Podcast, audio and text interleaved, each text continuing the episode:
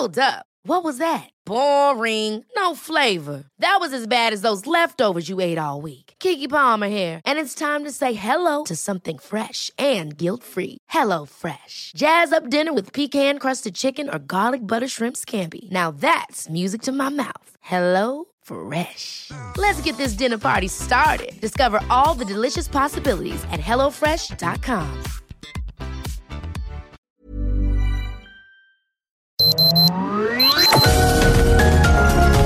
Heraldo Media Group presenta Sergio Sarmiento y Lupita Juárez. Información veraz y oportuna con un toque personal y humano. Por El Heraldo Radio, donde la H suena y ahora también se escucha.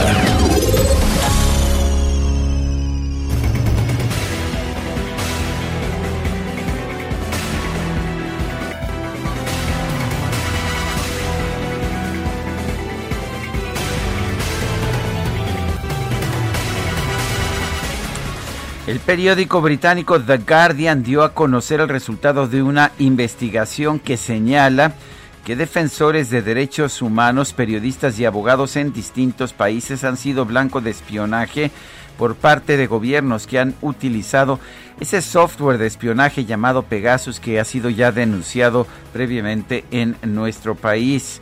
Y bueno, pues a pesar de que se insiste, se insiste que que esto no se ha utilizado en contra de periodistas y enemigos del régimen. Bueno, pues resulta que por lo menos en México eh, la lista contiene, eh, a nivel global la lista contiene más de 50 mil números telefónicos, pero en México diferentes instancias del gobierno también adquirieron Pegasus. Es el país con más teléfonos incluidos en el periodo 2016 2016 al 2017, durante el sexenio de Enrique Peña Nieto. Más de 15 mil números telefónicos de personas en México, incluyendo los de cuando menos 25 periodistas, estaban en la lista de personas de interés de los clientes de NSO, la empresa que vendía este software Pegaso. Este, esta situación se había señalado ya en México cuando el periódico estadounidense The New York Times reveló cómo en el gobierno de Enrique Peña Nieto se utilizó Pegasus para intervenir teléfonos celulares de periodistas y defensores de derechos humanos en el país. Esto lo revela el análisis difundido hoy, que es la lista de personas de interés y resulta que es mucho más grande de lo que se pensaba. Son las 7 de la mañana, 7 con 2 minutos. Hoy es lunes 19 de julio de 2021. Yo soy Sergio Sarmiento. Quiero darle a usted la más cordial bienvenida a El Heraldo Radio. Lo invito a que se quede con nosotros, aquí va a estar bien informado.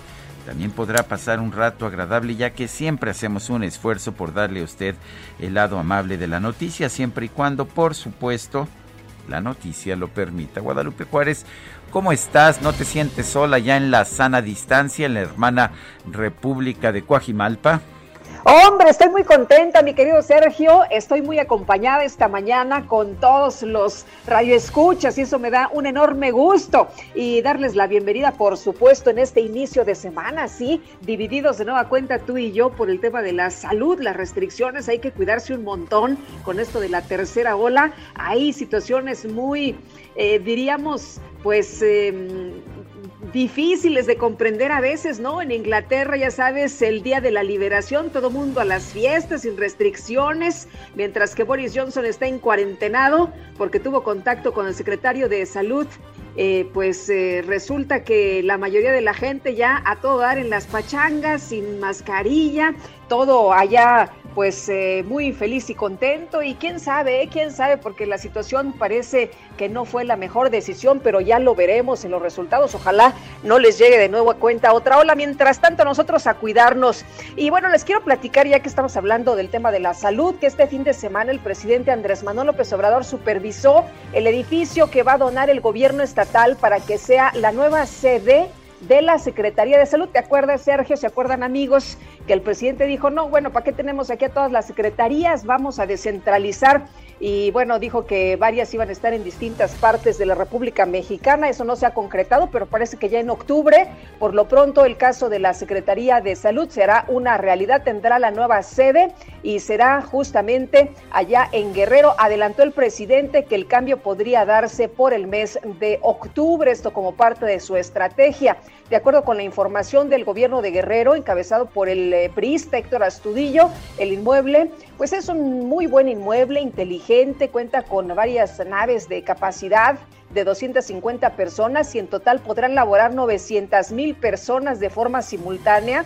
Será concluido antes de que termine la presente administración y bueno, pues ya les decía que esto podría ocurrir en octubre. El presidente López Obrador recordó que muchas dependencias se ubican aquí en la Ciudad de México en lo que él llama que pues son edificios lujosos ubicados en Paseo de la Reforma y pues eh, una de las de las ofertas de su campaña recordarán del presidente, pues es este de, de mandar a las entidades, las secretarías, y dijo que pues no se había hecho por el tema de la pandemia de COVID-19 el cambio no ocurrió justamente porque pues los agarró con esta circunstancia extraordinaria. ¿Te acuerdas que la Secretaría de Educación Pública anunció que ellos ya se estaban mudando? En Puebla, ¿no? Ya estaban en Puebla desde el 2019. ¿Y cuántas veces has visto un funcionario de la Secretaría de Educación Pública en Puebla? Pues no, igual pues yo nunca, Nunca, mi querido Sergio. Y bueno, pues Nunca. Oye, y la lo que sí hacen no es sé, que no alquilan, sé. alquilan nuevas instalaciones allá en los estados, solo que no, pues no mandan a nadie para allá, todo el mundo se queda trabajando en la Ciudad de México, aunque Pues sí. oficialmente están trabajando allá. Bueno, vamos con otro. Pues fíjate, no sé sí. cómo le caiga esto a nuestros amigos que, que trabajan en la Secretaría de Salud. No sé si estén muy contentos, eh, cómo le van a hacer con sus familias, quién se va a quedar, quién se va a ir, los hijos, las escuelas, en fin, no sé. Complicado, ¿no? Pues es un plan para dividir, dividir a las familias, ¿no? Que ya pueden llevar muchos años en, en sus actuales lugares de residencia. En fin, vamos con otros temas. En México, la tercera ola de COVID-19 ya superó el pico de contagios de la primera, la que tuvo lugar en 2020, según muestran datos de la Secretaría de Salud.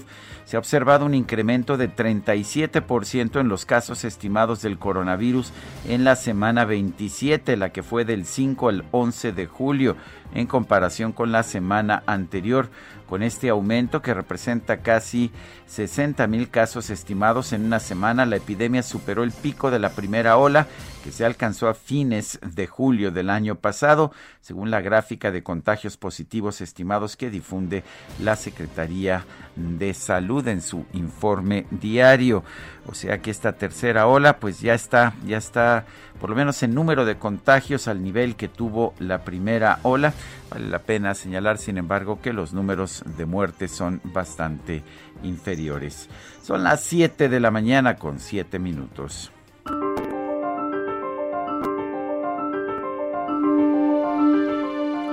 Y vamos a la pues a la frase del día. Los buenos deseos no generan buenas políticas públicas. Bjorn Lomborg.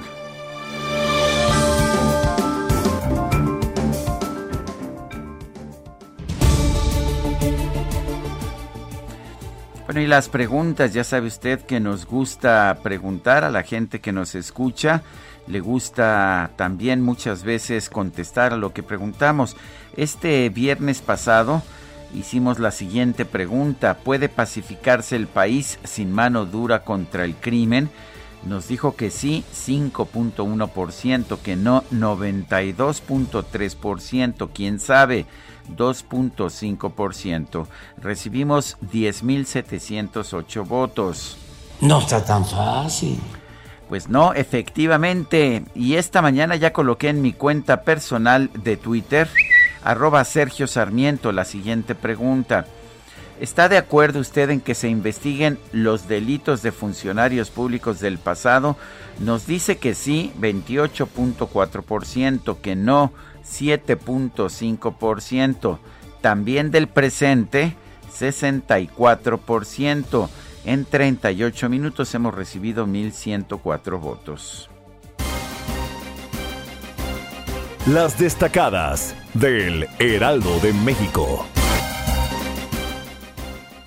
Y ya está con nosotros Itzel González en la cabina con las destacadas del Heraldo. Itzel, ¿cómo te va? Buenos días, buen inicio de semana. Excelente inicio de semana, Sergio Lupita, amigos. Lunes 19 de julio del 2021, por supuesto, con muchísima información que se publica en el Heraldo de México. Así que vámonos rapidito con las destacadas. En primera plana, en contagios, tercera ola ya supera a primera. Del 5 al 11 de julio se registraron casi 60 mil casos de COVID-19, con lo que se rebasó la cresta de julio de 2020. País, transformación, llueva o truene, 4T va. Andrés Manuel López Obrador acusa que sus opositores son los que dejaron obras inconclusas en todo el país. Ciudad de México, Xochimilco retoma su esencia pública. La jefa de gobierno Claudia Sheinbaum destacó que el parque ecológico había sido privatizado. Hoy ofrece una variada gama de actividades gratuitas. Estados, Chiapas, IMSS mejora inmunización. Alcanza cifra de 100.000 personas vacunadas en la entidad en una sola semana. Orbe, Reino Unido llaman a tener cautela. Hoy se levantan las últimas restricciones obligatorias contra el coronavirus. Meta, campeón de campeones, monarquía cementera, Cruz Azul sigue en plan grande y se corona como rey de reyes ante León.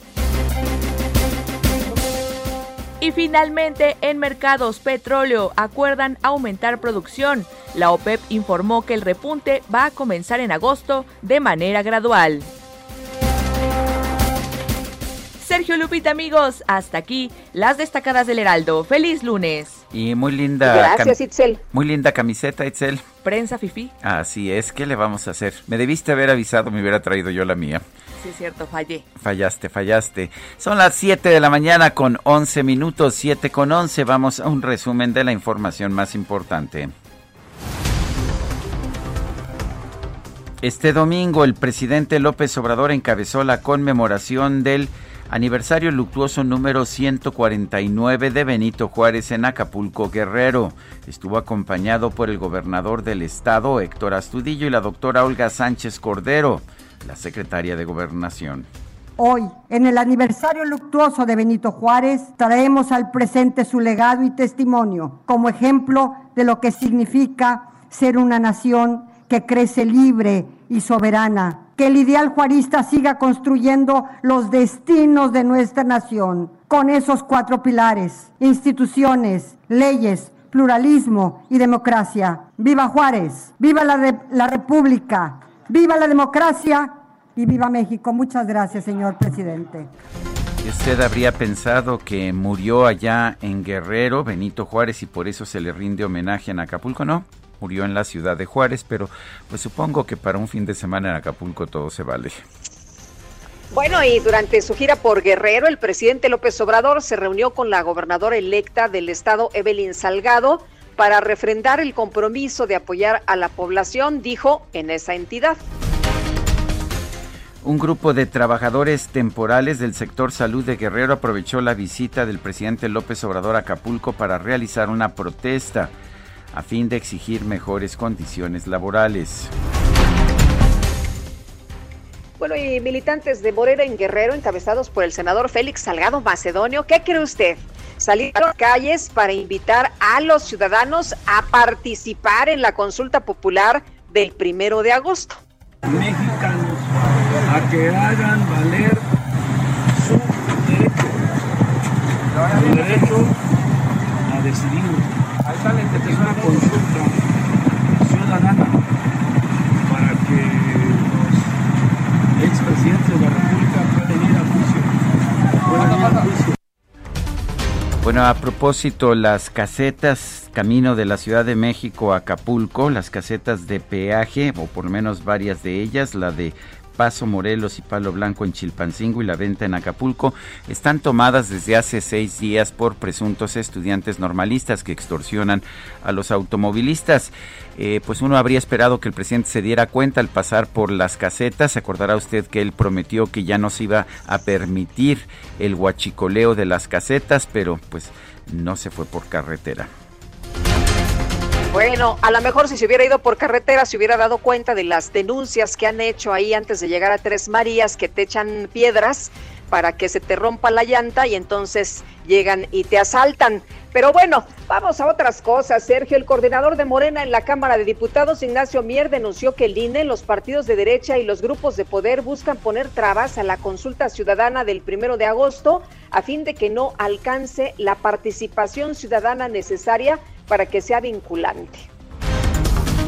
El consejero presidente del Instituto Nacional Electoral, Lorenzo Córdoba, anunció que a partir de este lunes se ponen en marcha las jornadas de diálogo sobre la consulta popular. Como parte de la promoción institucional de la consulta del próximo primero de agosto, el Instituto Nacional Electoral llevará a cabo 335 foros de discusión y reflexión en torno a la pregunta que es objeto de consulta, la cual fue redactada en su versión final por la Suprema Corte de Justicia de la Nación. Bueno, y por otra parte, una columna del semanario The Economist señaló que la pregunta que aparecerá en la consulta ciudadana sobre el juicio a los actores políticos del pasado parece una obra de cantinflas. ¿Y saben qué? No, chatos. El diario francés Le Monde publicó un artículo titulado México bajo el creciente dominio de la mafiocracia. El corresponsal Frederic Saliba destaca que durante el pasado proceso electoral se denunció la participación del narcotráfico. Y una investigación del periódico estadounidense The Washington Post y otros medios internacionales reveló la existencia de un presunto listado con más de 50 mil números telefónicos que eran vigilados a través del software espía Pegasus, de los cuales por lo menos 15 mil, sí, escuchó usted bien, 15 mil son de México, pertenecientes a políticos, representantes sindicales y periodistas. La Fiscalía General de la República detuvo a dos ciudadanos rumanos por presunto robo y clonación de tarjetas bancarias y hackeo de cuentas. Esta mañana el INEGI informó que durante el mes de junio, dos de cada tres personas de 18 años y más consideró que vivir en su ciudad es inseguro. La Unidad de Inteligencia Financiera presentó una nueva denuncia en contra del exdirector de Pemex, Emilio Lozoya, por los delitos de corrupción política y desvío de recursos públicos. El Instituto para Devolver al Pueblo lo Robado informó que en una nueva subasta con sentido social, este fin de semana obtuvo 18 millones 872 mil pesos con la venta de 192 lotes de bienes muebles. La Policía Estatal de Tamaulipas informó que en el municipio de Miguel Alemán agentes de la dependencia aseguraron un arsenal, droga y seis camionetas con blindaje artesanal. Y la violencia no para ya en Zacatecas. De acuerdo con información de las autoridades, este domingo ocho personas fueron asesinadas a balazos en el municipio de Pánuco, en la región centro del estado. Estaban en su casa, estaban en una fiesta, hasta ahí llegó un comando, abrió fuego y los asesinó. Entre los muertos hay dos mujeres. Estas son de las masacres que ya no hay, ¿verdad? Esto es lo que ya no hay en el país, Sergio. Vamos bien, vamos muy bien. La Fiscalía General de Durango informó que este domingo se accidentó una avioneta en el aeropuerto de la capital del estado. El saldo es de por lo menos una persona muerta y cinco heridos. Y este domingo un grupo de activistas feministas realizó una marcha del Zócalo de la Ciudad de México al Monumento a la Revolución. Se reportaron algunos enfrentamientos con elementos femeninos de la policía capitalina. La Fiscalía General de Quintana Roo informó que Luis N., director de Protección Civil en Felipe Carrillo Puerto, fue detenido por agentes de investigación tras una denuncia en su contra por violación. Y este domingo un grupo, eh, bueno, la jefa de gobierno de la Ciudad de México, Claudia Sheinbaum, supervisó los trabajos de rehabilitación del Parque Ecológico de Xochimilco, los cuales contaron con una inversión de 184.9 millones de pesos. La Secretaría de Marina advirtió que para el resto de julio y el comienzo de agosto se espera que continúe la llegada masiva de sargazo a las costas de Quintana Roo. La Secretaría de Turismo de Guerrero informó que este fin de semana las playas de la entidad registraron una ocupación hotelera de entre el 45 y 54% a pesar de la pandemia de COVID. gobierno de Sinaloa anunció que la entidad va a retroceder al color rojo del semáforo de riesgo epidemiológico, mientras que el Estado de México y San Luis Potosí van a regresar al amarillo. La Secretaría de Salud Federal presentó al Consejo Nacional de Salud un proyecto para establecer nuevos parámetros de medición del semáforo de riesgo epidemiológico para responder a la dinámica actual de contagios, hospitalizaciones y muertes por COVID-19. Secretario de Relaciones Exteriores, Marcelo Ebrar, aseguró que en México pronto se va a aprobar la vacuna contra el COVID-19 de la farmacéutica Moderna. Y este lunes, a través de la jornada Freedom Day, el Día de la Liberación, el gobierno de Reino Unido levantó la mayoría de las restricciones sanitarias y sociales contra el COVID-19 a pesar del aumento de contagios en ese país. Y sí, paradójicamente, el propio primer ministro británico Boris Johnson fue puesto en aislamiento luego de que su ministro de Salud, Sajid Javid, fue diagnosticado con COVID-19. Y la Unión Europea superó a Estados Unidos en proporción de población vacunada contra COVID-19 al llegar al 55.5%. En Francia se registraron manifestaciones muy importantes de protesta en contra de la propuesta del presidente Manuel Macron de imponer un pasaporte sanitario que no permitiría que personas que no están vacunadas puedan utilizar, por ejemplo, trenes y otros servicios de transporte público. Y en Israel están eh, estudiando la posibilidad de declarar de nueva cuenta un cierre en el país ante el incremento en los casos de COVID-19. Bueno, qué curioso, ahora es el presidente demócrata Joe Biden en los Estados Unidos quien quiere, pues quien quiere ejercer censura sobre Facebook, acusó a esta red social de permitir que prolifere la desinformación sobre las vacunas contra el COVID-19. Dice que Facebook debe impedir la desinformación. Y en los deportes, la selección mexicana de fútbol obtuvo su pase a los cuartos de final de la Copa Oro 2021 tras vencer a El Salvador por marcador de 1 a 0. Y Cruz Azul se proclamó campeón de campeones del fútbol mexicano tras vencer a León por marcador de 2 a 1.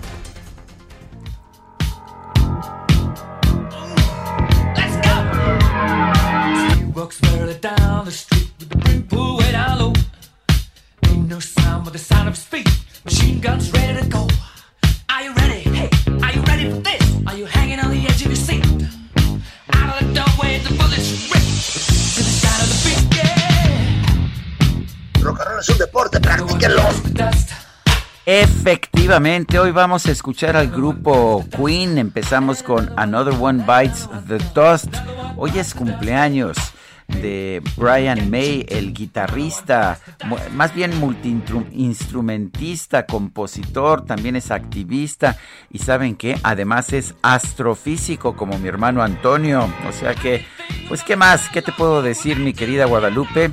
¿Te parece que festejemos a Brian May escuchando música de Queen? Pues si se trata de festejar, Sergio, yo estoy en la primera fila. Eso, sobre todo con sana distancia y mascarilla puesta y todo lo demás. Estamos transmitiendo, nosotros estamos transmitiendo de forma dividida otra vez. Guadalupe Juárez está allá en la hermana República de Coajimalpa. Yo estoy en la Benito Juárez, aquí en el sur de la Ciudad de México. ¿Por qué estamos separados otra vez? Hay un incremento en los contagios de COVID. Estamos viendo una tercera oleada.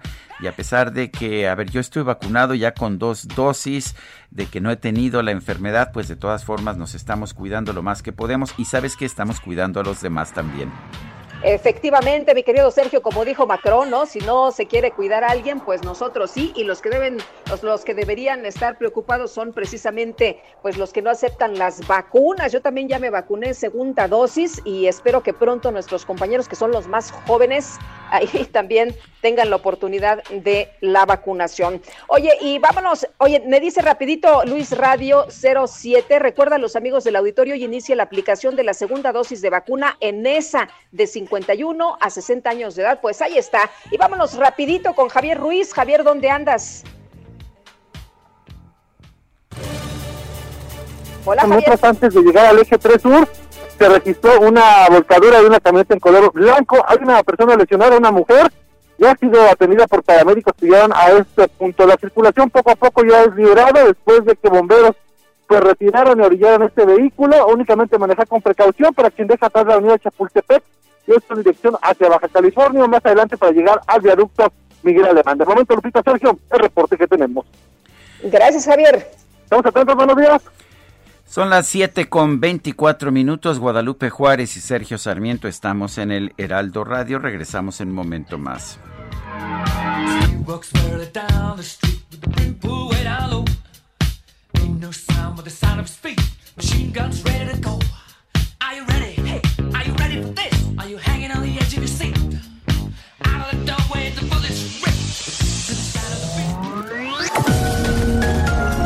Sergio Sarmiento y Lupita Juárez quieren conocer tu opinión, tus comentarios o simplemente envía un saludo para ser más cálida esta mañana. Envía tus mensajes al WhatsApp 5520 109647. Heraldo Radio, la H que sí suena y ahora también se escucha. Continuamos con Sergio Sarmiento y Lupita Juárez por El Heraldo Radio.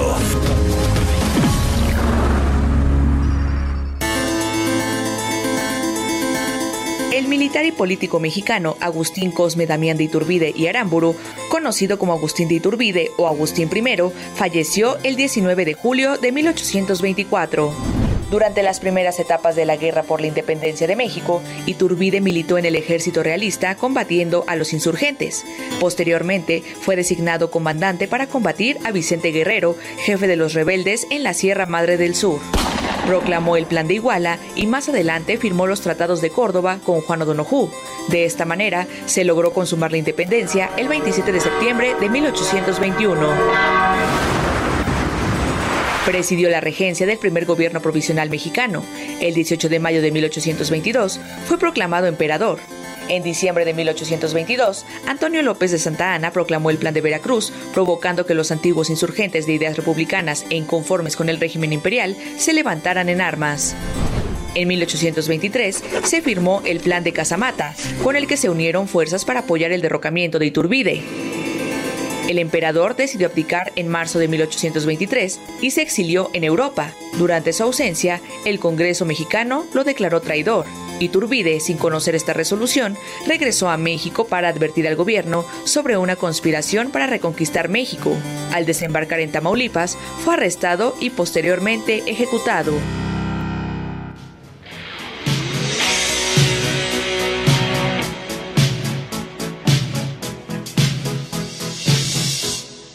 One, two.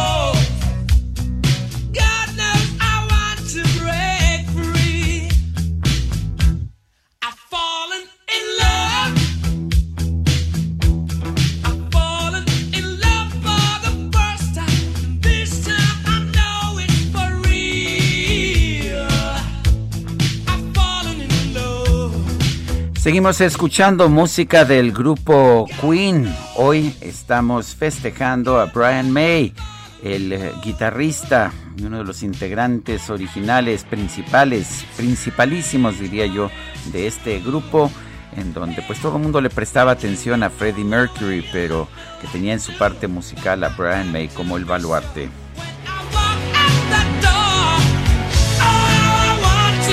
Creo que es el único gran artista del rock que tiene un doctorado en astrofísica otorgado por el Imperial College de Londres. ¿Cómo la ve usted?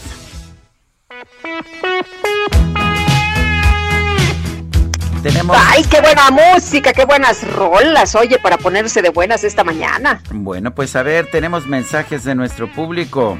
Tenemos muchos mensajes, gracias a todos ustedes que se comunican con nosotros esta mañana. Amy Shehoa nos dice, buen día en este lunes, qué temprano empiezan Lupita y Sergio. Sigan cuidándose en la tercera ola porque lo que es el gobierno se ve que pues ya le vale. Saludos cariñosos. Berta Pantoja, definitivo, el rock es lo mejor para empezar el día. Hola, buen día y excelente inicio de semana. Le saluda Edmundo Monterrosas desde Querétaro. Mi comentario a la pregunta del día es que se deben investigar y procesar los posibles delitos sin importar si son del pasado o del presente. Lo más importante es dejar claro que la ley no se consulta, se aplica. ¿Es tan difícil entender? Y dice otra persona, Paco, Lupita, buen día, gracias por sus buenos deseos. ¿Podrían enviar un reportero a gobierno de Naucalpan de Juárez para cubrir la nota, ya que los empleados llevan un mes sin cobrar su salario, ya hay protestas y amenazan con tomar el Palacio Municipal. ¿Puede sacar esto al aire? Y sí, con mucho gusto, ahí está esta información al aire. Son las 7 de la mañana con 34 minutos. ¿Viste? Me barrió de pies a cabeza. Si está barriendo, que vaya a Soriana, porque pongo toda la jarciería y limpiadores de piso al 3x2. Sí, toda la jarciería y limpiadores de piso al 3x2. En tienda o en línea, tú pides y Julio Regalado manda. Solo en Soriana. A julio 28. Aplican restricciones. Bueno, y hay que tomar, hay que tomar nota de cómo está la situación de contagios en nuestro país. La tercera ola de COVID ya rebasó a la primera en el número de contagios. Esto de acuerdo con datos de la propia Secretaría de Salud. Y Gerardo Suárez, nos tienes toda la información muy completa. Cuéntanos, buenos días. Buenos días, Sergio y Lupita. La tercera ola de COVID-19 en México superó el pico de contagios de la primera ola que ocurrió hace un año. Ayer se observó un incremento de 37% en los casos estimados de coronavirus de la semana 27. Esta semana transcurrió del 5 al 11 de julio y bueno, este incremento del 37% eh, se da en comparación con la semana anterior. Con este aumento, que representa casi 60 mil casos estimados en una semana, la epidemia superó el punto máximo de la primera ola que se alcanzó a finales de julio del año pasado. Esto de acuerdo con la gráfica de contagios positivos que difunde la Secretaría en su informe diario. Además, la curva de casos confirmados también pues corrobora este hecho. En la semana 27 se contabilizaron 56.397 casos positivos, mientras que en la semana 29 de 2020, que fue el punto máximo de la primera ola, hubo 49.541 casos confirmados. Con estas cifras también el país llegó a siete semanas consecutivas al alza en las infecciones de coronavirus, aunque las hospitalizaciones y defunciones eh, todavía muestran que el ritmo de incremento es menor que el de los contagios. Eh, se acumularon, Sergio Lupita, dos millones seiscientos cincuenta y nueve mil ciento treinta y siete casos confirmados y 236.331 muertes confirmadas. Y bueno, en otro tema, el del semáforo epidemiológico para COVID-19, pues después de dos días de retraso en difundir este semáforo por parte de la Secretaría de Salud, la dependencia informó que hay un proyecto con nuevos parámetros para actualizar esta herramienta. El proyecto para actualizar el semáforo de COVID pretende responder a la dinámica actual de los contagios, hospitalizaciones y defunciones que ha cambiado debido al avance de la política nacional de vacunación. Por el momento no se difundieron mayores detalles de cuáles son los indicadores que van a cambiar y de qué manera. Sin embargo, el director general de Información en Salud, Dwight Dyer Leal, explicó que la nueva propuesta metodológica eh, eh, tiene el objetivo de aportar mayor amplitud a la continuidad de actividades económicas y privilegiar algunos de los indicadores como el número de reproducción de contagios y las tasas de tendencias de hospitalización y mortalidad. El borrador de este documento se repartió a los integrantes del Consejo Nacional de Salud, el espacio donde se dio a conocer este proyecto, y bueno, pues se revisará en los próximos días para decidir si se aplica o no estos cambios. Es la información que les tengo. Gracias, Gerardo. Hasta luego, buenos días. Hasta luego, buenos días. Esta mañana en la conferencia de prensa matutina, el presidente López Obrador ah, está en está en Acapulco. Ahí el gobernador de Guerrero, Héctor Astudillo, informó que debido al aumento de casos de COVID-19, el estado pasa a semáforo amarillo. Vamos a escuchar. Vimos también el tema del COVID, Eh, ¿Cómo está? Eh, la otra gráfica, por favor. en un mes ha aumentado de, del 8%, ha llegado a hasta el 36.2. O sea, sí incremento, pues como ya se conoce, en Guerrero se pasó de semáforo verde a partir de hoy a semáforo amarillo. Eso ya está eh, pues en la ruta que hoy lo hacemos oficial. Eh, y por supuesto tenemos que realizar una serie de medidas que hoy aparecen en el periódico oficial de Guerrero respecto a algunas limitaciones ya de aforos. Bueno, pues es, es la voz de Héctor Astudillo. Está hablando ya de limitaciones de aforo. Estuvieron llenas las playas de Acapulco este fin de semana a pesar de esta tercera ola, esta tercera ola. Pero en fin, vamos a conversar con el doctor Carlos de la Peña. Así es. Adelante, Lupita. E, es secretario de Salud de, de, Guerrero, el doctor Carlos de la Peña. Sergio, a todo lo largo de este periodo de COVID hemos conversado con él. Y bueno, pues, ¿qué significa el semáforo amarillo, doctor? ¿Qué pasará con las restricciones, la ocupación hotelera? ¿Qué es lo que ocurre ahora? Cuéntenos, buenos días. Eh, muy buenos días, Lupita. Muy buenos días, Sergio. eh, pues mire, efectivamente, como informó el señor gobernador, eh, nosotros eh, estuvimos en semáforo verde y en el último mes, por comparar el mes de enero con el mes de junio, eh, eh, para dar algunas algunas cifras en cuanto a, casos eh, diarios que nos reportan, pues nosotros tenemos en cuanto a defunciones, habíamos tenido hasta 26, 25 defunciones en promedio por día en el mes de enero logramos nosotros disminuir este indicador en el mes de junio hasta 2.4 de funciones por, por día. Entonces esto es algo significativo. Y en cuanto a la ocupación hospitalaria, eh, eh, vimos nosotros en la cuarta semana de junio el 8% en esa semana. En la tercera semana de julio estamos nosotros con 36 eh, por ciento, 36.20 por ciento de ocupación. Y desde luego hemos tenido eh, en el reporte diario de casos, habíamos estado nosotros con eh, un porcentaje, con un reporte diario de casos por abajo de 50. Sin embargo, de viernes a sábado tuvimos un reportes diarios de casos de más de 420 aproximadamente. Entonces, en el día a día nosotros vamos teniendo una vigilancia en la mañana, mediodía, tarde y noche de cuál es la evolución de la, de la enfermedad. Y desde luego que, que esto de pronto tiene una aceleración de contagios mucho, muy importante. Esto es algo de llamar la atención, pero también algo de llamar la atención es que hemos hecho un estudio de quienes están contagiando. Si teníamos nosotros este, aproximadamente eh, un, en el mes de junio un promedio de, de 188, por decir un periodo del 4 de junio al 17 de junio, comparándolo con el 4 de julio al 17 de julio, en junio llegamos a tener eh, nosotros este, 188 casos activos en ese en ese periodo y en este periodo de julio que acabo de mencionar hemos llegado a 2000 más de 2.400 casos activos. ¿En dónde se está concentrando esta actividad fundamentalmente? En Acapulco, en Chilpancingo, en la Costa Chica. O sea, Chilpancingo, todo lo que es la zona centro.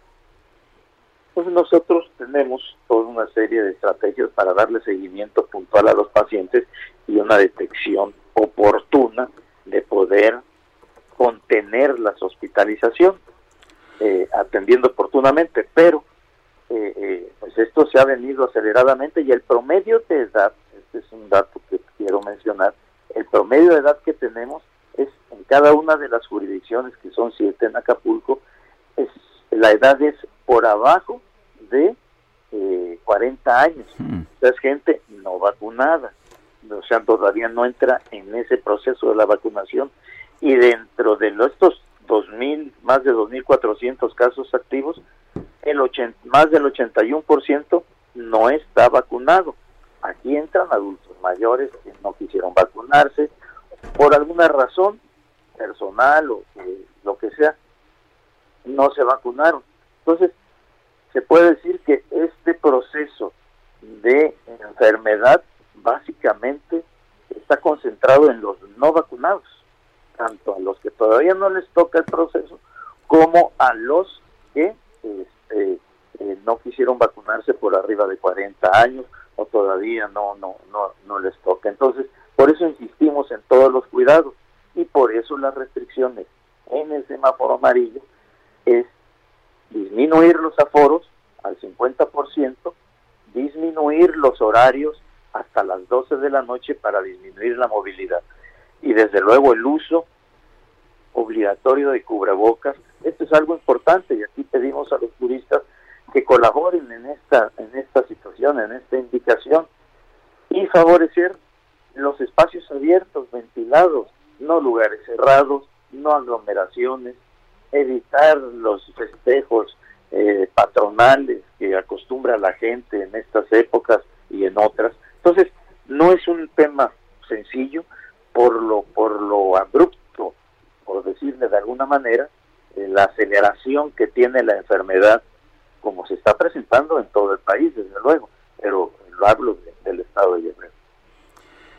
Pues entonces, eh, en las playas se van, como son espacios abiertos, se van a seguir manteniendo abiertas, supongo. Sí, se van a mantener abiertas hasta las seis de la tarde. Eh, doctor, para las personas que ya tienen eh, sus reservaciones, ¿les van a cancelar la reservación si el hotel ya está al 50%? Pues mire, yo sé que ese es un tema difícil, pero los hoteles se quedan a un 60%. A 70%. A 60% los hoteles. 6-0, ah, sí. 6-0. 6-0. Bueno, o sea que sí hay posibilidad de que, porque ha, ha, estado bastante concurrido el puerto de Acapulco en estos días, ¿verdad? Oh, muchísimo. Sí. Muchísimo. Sí. Y eso es precisamente, pues, toda la, la preocupación. Si, si entendemos nosotros que el uso de cubrebocas y la ventilación porque ¿cómo se contagia uno? Uno se contagia no por coger las cosas, el, contagio es por vía aérea. Y en lugares cerrados, en donde no hay una buena circulación de aire, donde no existe una buena ventilación y existen medidores de dióxido de carbono, y eso es lo que estamos tratando de permear en la conciencia de los restauranteros, de los que se dedican al servicio, los medidores de dióxido de carbono que te dicen, aquí la ventilación no es buena, entonces lo que expulsamos, los aerosoles que expulsamos al hablar fuerte o al cantar o lo que sea, esos se quedan en el ambiente y si hay alguien contagiado, estos aerosoles, si no hay buena ventilación, pueden durar entre una a cuatro horas. Entonces, a pesar de usar el cubrebocas, puede haber contagio. Y si estás en un restaurante, pues lo tienes que quitar para comer o para, o para ingerir bebidas. Entonces, esto es algo muy interesante y que hemos hablado con los restauranteros sobre la importancia de que la ventilación eh, se puede estar midiendo con estas concentraciones de dióxido de carbono. O sea, nos ayuda a saber qué tan ventilado está el lugar. No quiere decir que el dióxido de carbono nos va a dar la enfermedad, no, no. Eh, quiero explicarme eh, correctamente. Nos ayuda a decir, aquí hay un lugar bien ventilado o no bien ventilado. Si no está bien ventilado, las posibilidades de contagio aumentan por no haber una buena ventilación, una buena circulación de aire. Muy bien, pues doctor, como siempre, gracias por platicar con nosotros. Muy buenos días. Eh, gracias, Lupita. Gracias, Sergio. Sergio, Lupita. Muy gentil. Gracias, es el doctor Carlos de la Peña, secretario de Salud de Guerrero. Bueno, y allá en Cancún, allá en Cancún eh, se está reportando un 65% de ocupación hotelera. Alejandro Castro, adelante, buenos días. ¿Qué tal? Muy buenos días, Sergio Lupita. Eh, efectivamente, a pesar del incremento en el número de contagios por COVID-19 a nivel nacional e internacional, la recuperación de la actividad turística de Cancún se mantiene con ocupaciones que ya rebasan el 65%. De acuerdo con datos de la Asociación de Hoteles de Cancún, Puerto Morelos e Isla Mujeres, estas vacaciones de verano, de verano perdón, muestran una tendencia favorable a la industria turística que se desplomó con la pandemia. Es importante mencionar que en julio de 2019 la Secretaría de Turismo reportó una ocupación general de 84%. Para el mismo periodo de 2020, es decir, ya con la pandemia, el porcentaje de cuartos ocupados fue de apenas el 23%. Para este año, y ya con la pandemia y con, con ocupaciones restringidas, casi todos los segmentos se encuentran por encima del 60%, incluidos los hoteles del centro de Cancún, que normalmente son los más desfavorecidos. Según la Asociación de Hoteles, los segmentos más recuperados son el de Gran Turismo todo incluido y el de Plan Europeo de Gran Turismo de cuatro estrellas, que se mantienen en el 68 y 65% desde el mes de junio.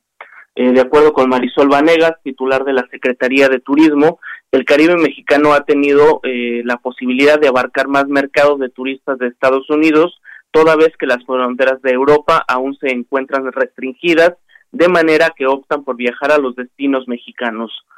Eh, Eduardo Rivadeneira, vocero del Grupo Aeroportuario del Sureste, indicó que la recuperación de vuelos eh, va aproximadamente en el 70-80%. El fin de semana pasado se registraron 553 vuelos, un récord desde que inició la pandemia. Eh, normalmente, antes de la pandemia, el promedio oscilaba entre 630 o 650 operaciones aéreas diarias entre, entre llegadas y salidas. Eh, por último, mencionarles que esta semana también Quintana Roo cumplió ya dos meses y medio con un alza en el número de contagios por coronavirus. Actualmente hay 3.407 casos activos, según el último reporte de la Secretaría de Salud Estatal. Pues Alejandro Castro, Alejandro Castro, gracias por toda esta información. Gracias a ustedes, buen día. Buenos días. Y la variante Delta del virus del COVID-19 ya es la predominante aquí en la Ciudad de México. Y vamos con Nitzel González, que tiene todos los detalles. Nitzel, adelante. Así es, les comento que la variante Delta del virus SARS-CoV-2 que provoca la enfermedad de COVID-19 ya es la predominante en los positivos, al grado de que estimaciones señalan que tiene una proporción de 60% en los casos. En videoconferencia de prensa, la titular de la Secretaría de Salud, Oliva López Arellano, precisó que no todos los casos se muestrean, pero los que son analizados arrojan esta proporción. Escuchemos hay alrededor del 20% que se ha identificado de eh, la variante alfa y un poco más también de la variante gamma. Y el 60% se estima que es la variante delta. Es decir, de cada 100 identificados positivos con prueba confirmatoria, 60 eh, de esos estaríamos pensando que es variante delta. Por su parte, el director de Gobierno Digital de la Agencia Digital de Innovación Pública, Eduardo Clark, aseguró que la vacunación contra COVID-19 para jóvenes de 18 a 29 años de edad es inminente en la capital del país. Esperemos que sea inminente porque afortunadamente con este envío de Sputnik que nos asignaron a la ciudad tendríamos capacidad y estaríamos listos para poder aplicar casi de manera inmediata dosis a otro grupo de edad, pero entendemos que es una definición nacional. Recordemos que en la Ciudad de México se han aplicado 6.5 millones de dosis. Los adultos mayores de 60 años y más ya recibieron el esquema completo, mientras que los de 50 a 59 solo falta en Álvaro Obregón e Iztacalco para que tengan su segunda dosis y los de 40 a 49 años ya recibieron su primera dosis. Esta es la información. Muchas gracias, Itzel. Muy buenos días. Y la ola de contagios que se ha registrado en las regiones del Istmo de Tehuantepec y y la costa eh, van a hacer que Oaxaca regrese al semáforo amarillo a partir de hoy. Karina García, adelante. Así es, Sergio Lupita, pues la ola de contagios de COVID-19 que se ha registrado sobre todo en las regiones del Istmo de Tehuantepec y la costa, regresaron a Oaxaca a semáforo amarillo este lunes 19 de julio hasta el primero de agosto, confirmó el gobernador Alejandro Mural Hinojosa. En un mensaje, el mandatario estatal pidió no bajar la guardia y seguir con las medidas sanitarias y es que de acuerdo a los servicios de salud de Oaxaca, Son 13 variantes de, esta cepa que circulan en la capital del estado, pero sobre todo en regiones como la costa y la cuenca del Papaloapan, en donde se ha detectado la variante Delta. En ese sentido, el mandatario estatal pidió no bajar la guardia ante esta situación. Es el reporte. Muy bien, gracias Karina García por esta información. Son las 7 de la mañana con 54 minutos. Le recuerdo nuestro número para que nos mande mensajes de WhatsApp. 55 20 10 96 47. Repito, 55 20 10 96 47. Síganos en Twitter, arroba Sergio y Lupita, también arroba Heraldo de México. Regresamos en un momento más.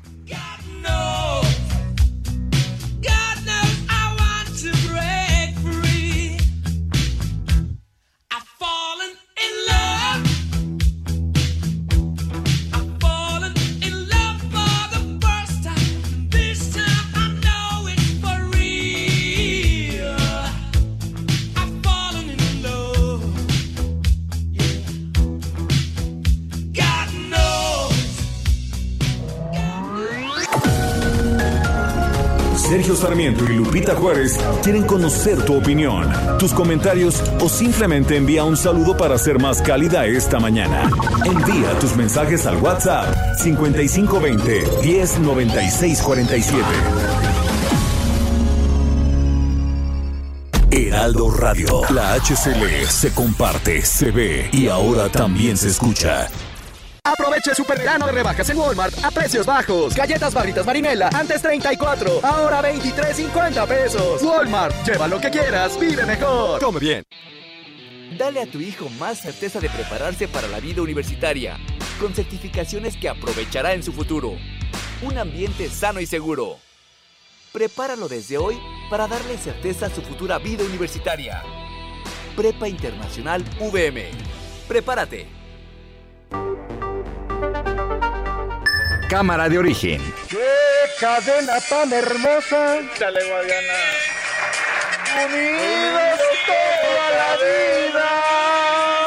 Pues se puso bueno y por eso le marcamos el día de hoy. Senador Guadiana, ¿cómo está? Muy buenas tardes. Gracias por acompañarnos. Armando Guadiana, senador por el estado de Coahuila. ¿A usted, a usted cuáles le gusta, aparte de los invasores de Nuevo León? Los alegres de, de Terán, los montañeses del Álamo, los rancheritos del Topo, que usted es una de las personas que siempre ha apoyado a Ricardo Monreal. Este, yo apoyo a Ricardo Monreal, que va a ser, aparte de nuestro candidato a la presidencia, va a ser el próximo presidente en diciembre primero del 2024. Unidos como cadena.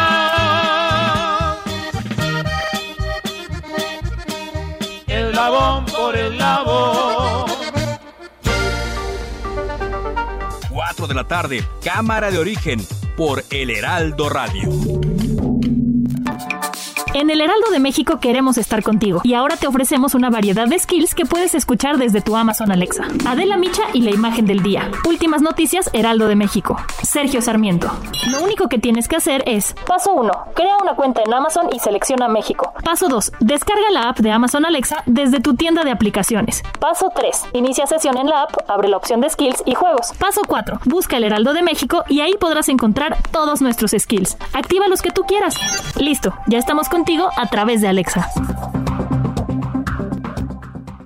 Llegué a probar la cocaína, los ácidos, pastillas, pues hasta el final fue el que me encontré con la piedra, que fue con lo que más me hice adicto, ¿no? A los 17 empecé a consumir ya fuertemente y fue donde empezó a ir en picada toda mi vida. Lo anexábamos. Se lo llevaba pues a la fuerza, ¿no? Lo tenían que someter. Él tiene temor de regresar a la casa para no recaer. Esto es un martirio que a nadie se le desea en verdad. El mundo de las drogas no es un lugar feliz. Busca la línea de la vida. 800-911-2000. Heraldo Radio 98.5 FM. En la Comer y Fresco, todos los limpiadores y jarciería del hogar están al 3x2. Sí, al 3x2. Consulta restricciones en tienda hasta julio 26. ¿Te toca vacunarte contra la COVID-19? Antes de ir, come bien y toma tus medicamentos. No llegues con mucha anticipación. Hidrátate bien con agua natural. Si tienes dudas, visita mivacuna.salud.gov.mx. Recuerda, la vacuna te protege y protege a quienes queremos. Cuidémonos entre todos, vacúnate y no bajes la guardia. Secretaría de Salud. Este programa es público ajeno a cualquier partido político. Queda prohibido el uso para fines distintos a los establecidos en el programa. Suscríbete ya a Lealdo de México, el diario que piensa joven, y descubre los grandes beneficios de ser nuestro lector. Entéate las noticias más relevantes hasta la puerta de tu domicilio u oficina. Escríbenos a suscripciones arroba heraldodemexico.com o al WhatsApp 56211 85064. El Heraldo de México.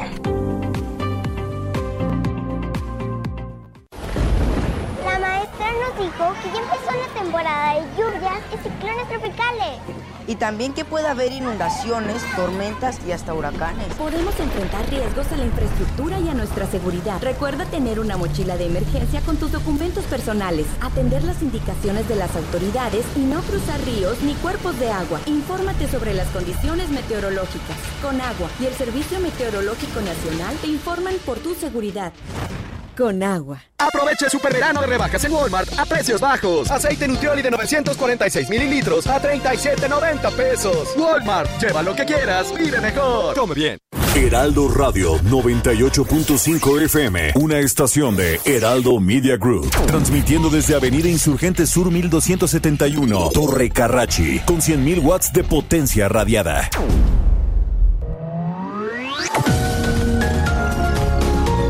Continuamos con Sergio Sarmiento y Lupita Juárez por El Heraldo Radio.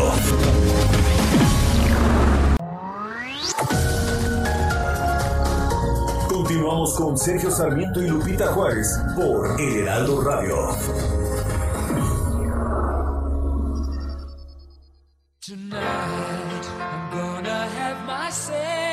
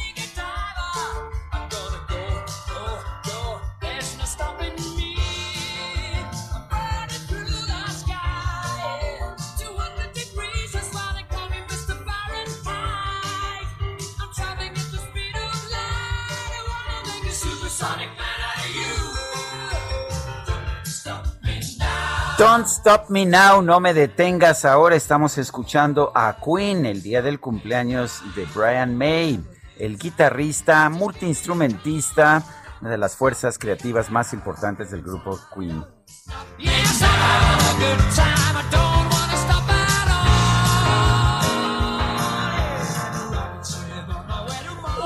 Mensajes, mensajes, aunque no quisiéramos parar, por supuesto, pero vámonos. Excelente inicio de semana. Saludos también aprovecho para que le envíen saludos a mi señora madre de Ubiges Madrid. Abrazo para todos, es lo que nos dice René. Pues un abrazo para su señora madre.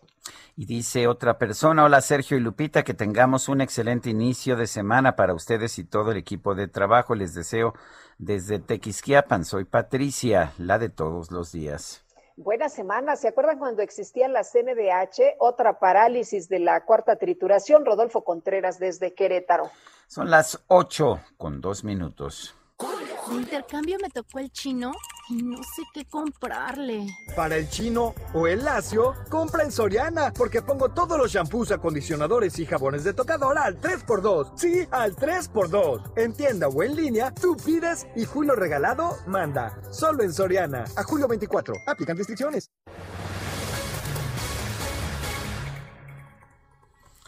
Bueno, al menos 15 mil líneas telefónicas de activistas de derechos humanos, periodistas y abogados fueron intervenidas en México desde 2016 mediante Pegasus, un programa desarrollado por la empresa israelí, israelí NSO. Esto lo señala una, investiga una investigación del diario británico The Guardian. Aquí en México ya había ha habido señalamientos sobre esa situación.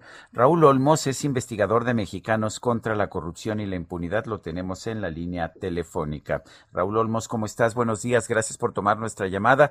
¿Qué ves, eh, qué ves con esta información que ha dado a conocer de Guardian? ¿Hay algo nuevo? Simple y sencillamente se está ratificando este hecho de que en el sexenio de Enrique Peña Nieto se investigaba, se espiaba a periodistas y a personajes políticos, activistas también de derechos humanos. Eh, buenos días, eh, Sergio, buenos días, Lupita. Bueno, Hola, ¿qué tal? Revela, revela esta investigación es eh, la amplitud de la, de la red de, de espionaje que, que, se, que se elaboró durante el gobierno de Enrique Peña Nieto. Se había hablado de activistas, de periodistas, pero la red que ahora se expone es muchísimo más amplia de la que originalmente se había eh, hablado. Se, se menciona al menos los nombres de 25 periodistas en México eh, que fueron investigados o cuyos eh, aparatos telefónicos fueron interceptados a través de este malware eh, eh, llamado Pegasus y que pues eh, permite tomar el control de los aparatos telefónicos para espiar prácticamente todas sus actividades en la vida, las conversaciones, videos, eh, mensajería, todo tipo de información podía ser rastreada una vez que el malware eh, tomaba el control del teléfono. Esto eh, en- durante el gobierno de Peña Nieto. Y hay algo muy preocupante, que hay un periodista asesinado, que fue asesinado eh, y que había sido tomado el control de su aparato. Entonces, esto habla eh, eh, que el, gobierno federal tenía información eh, de, de, pues, de todo tipo de periodistas, no solamente en la capital del país, también en, en la provincia, porque este periodista del que estamos hablando, pues se trataba de un periodista mexicano eh, acosado que, que, que había pedido protección en, el, eh, en la provincia mexicana, en el interior eh, del país. Este eh, periodista fue asesinado en 2017, Cecilio Pineda, en, en, el estado de, de, Guerrero. Y entonces, pues estamos hablando de un asunto que ya trasciende simplemente el espionaje. Aquí habría incluso que cuestionar el conocimiento que tenía el gobierno federal de este, de este periodista que desgraciadamente fue asesinado. Eh, Raúl, nos hablas de la amplitud de, esta investigación. En México tan solo, o por lo menos 15 mil líneas telefónicas fueron eh, ponchadas, ¿no? Fueron investigadas, pero no nada más de los periodistas, de los abogados, también se extendió a las familias, a los familiares. Sí, es lo preocupante, que esto tomó este, una cuestión no solamente de espionaje político, sino también de, de espionaje para fines eh, que, que se extendía a la misma sociedad eh, civil, de defensores de derechos humanos y víctimas de delitos, como en el caso de los familiares de, de- de los jóvenes de, de, Ayotzinapa, eh, pues habla de, de, yo diría, de la perversidad de la autoridad por tratar de enterarse de todos los aspectos eh, de la vida, eh, no solamente de los, pues, de los políticos, sino también de activistas eh, mexicanos. Esto habla pues de la amplitud de esta red de espionaje y es preocupante que México aparezca entre los eh, países señalados como de mayor uso de Pegasus, ¿no? Este polémico programa de espionaje eh, propiedad de la compañía israelí NSO Group y que pues ha venido sido señalado desde hace ya bastantes años y que ahora vienen a darse a conocer nuevos nuevas informaciones de la operación en nuestro país. Raúl, sabemos que este equipo lo compró, este malware, lo compró el gobierno de Enrique Peña Nieto. ¿Sabemos si se está utilizando, si se mantiene vigente? Eh, bueno, eh, yo no tengo elementos para, para eh, referirlo, pero yo creo que es muy prudente que una vez que eh, brote esta información, la autoridad eh, sea muy enfática porque han surgido eh, señalamientos de, o, o hay indicios de, eh, publicados por otros periodistas en el sentido de que efectivamente sigue vigente. Es eh, necesario que haya una- un pronunciamiento muy claro de parte de la autoridad eh, porque recordarás que ya algunos periodistas como Raimundo Riva Palacio han hecho referencias de que eh, se sigue espiando a los periodistas. Y algunos de los, incluso yo, yo quiero enfatizar esto, algunos de los periodistas que han sido señalados como este, eh, opositores al- a, la 4T, pues eh, aquí está evidenciado que eran eh, pues víctimas, eran acusados por el gobierno de Enrique Peña Nieto. Se trata pues de periodistas eh, que de alguna forma han, sí han venido siendo consecuentes con su posición crítica an- ante el gobierno, ante el poder político, primero en el, en el caso de, Enrique Peña Nieto y ahora en el gobierno de eh, Andrés Manuel López Obrador. Pues se trata con los que tenemos que ser solidarios, ¿no? Eh, Raúl, hay denuncias de periodistas, incluso en sus columnas eh, eh, de, hoy, de Héctor de Mauleón, o como lo mencionaste, denuncias de Raimundo Rivapalazo, Javier Tejado, Salvador García Soto, que, bueno, pues han sido mencionados y que señalan que, les han, pues, intervenido sus, sus teléfonos. Este equipo inicialmente se compró para combatir los secuestros, para combatir el terrorismo, ¿no? Sí, claro, uno entendería que este tipo de aparatos sean utilizados para fines de combate al- a, la delincuencia y eh, se justificaría su uso por parte de las autoridades policíacas e incluso para inteligencia militar cuando se trata de anticiparse a hechos violentos, a- eh, anticiparse al, modus operandi de los criminales eh, y ahí se justificaría o se entendería por lo menos el uso de este tipo de programas. Pero ya cuando esto se extiende a, a- a labores de, de periodismo, a activistas eh, eh, sociales o incluso a víctimas de delitos, pues esto ya es algo muy preocupante porque está estamos hablando de un estado vigilante y yo diría que esto raya en la represión y si esto se sigue extendiendo se, se dio en el gobierno de Enrique Peña Nieto y se extendió al gobierno actual pues es un asunto que eh, debe ser corregido primero si se está dando debe ser reconocido por la autoridad y corregido para que esto no Bueno, se el repita. Es presidente lo ha rechazado. ¿no? Lo ha rechazado, sí, pero bueno, son tantos los eh, señalamientos e indicios que hay al respecto que valdría la pena que en lugar de negarlo, revise qué está pasando dentro de su gobierno. Si él, que no, si él no lo conoce, pues que, que se entere y si se está dando, que lo corrija. Yo creo que es eh, muy, sería muy noble que, que, que lo reconociera y que lo corrigiera, ¿no? Pues yo quiero agradecerte, Raúl Olmos, investigador de Mexicanos contra la Corrupción y la Impunidad, el haber conversado con nosotros esta mañana.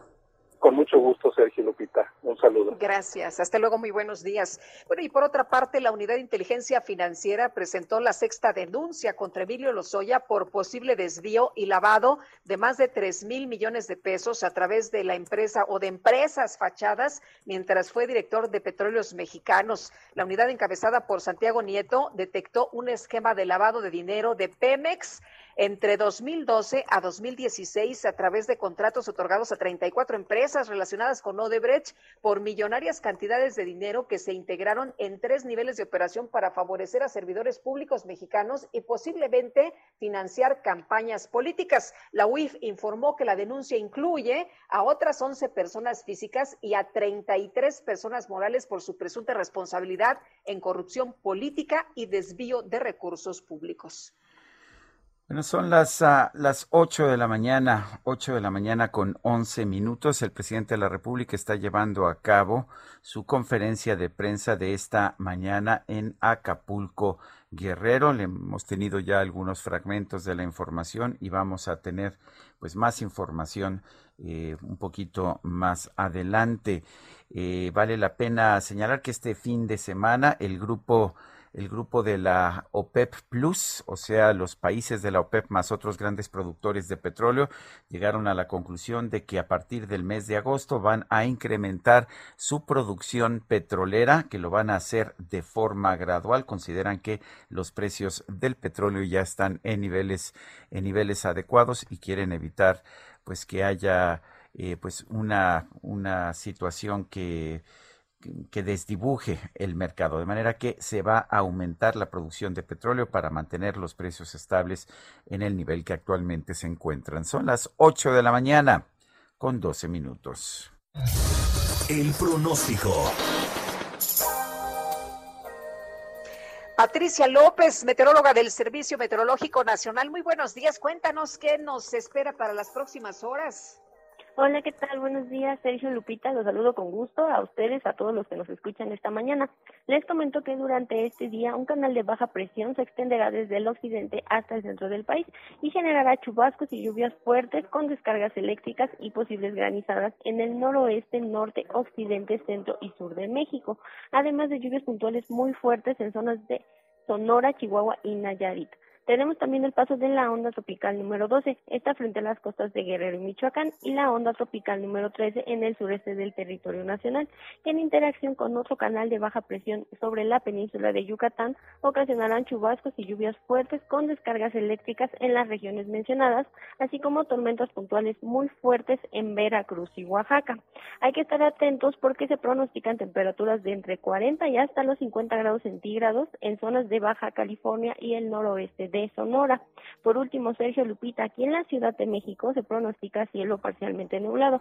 Esto por la mañana, esperándose el incremento de nubosidad durante la tarde y la probabilidad de lluvias e intervalos de chubascos, descargas eléctricas y posible caída de granizo. La temperatura máxima estará oscilando entre 23 y 25 grados centígrados y la temperatura mínima para mañana al amanecer entre 13 y 15 grados centígrados. Sergio Lupita, este es el reporte meteorológico. Regreso con ustedes. Muy buenos días.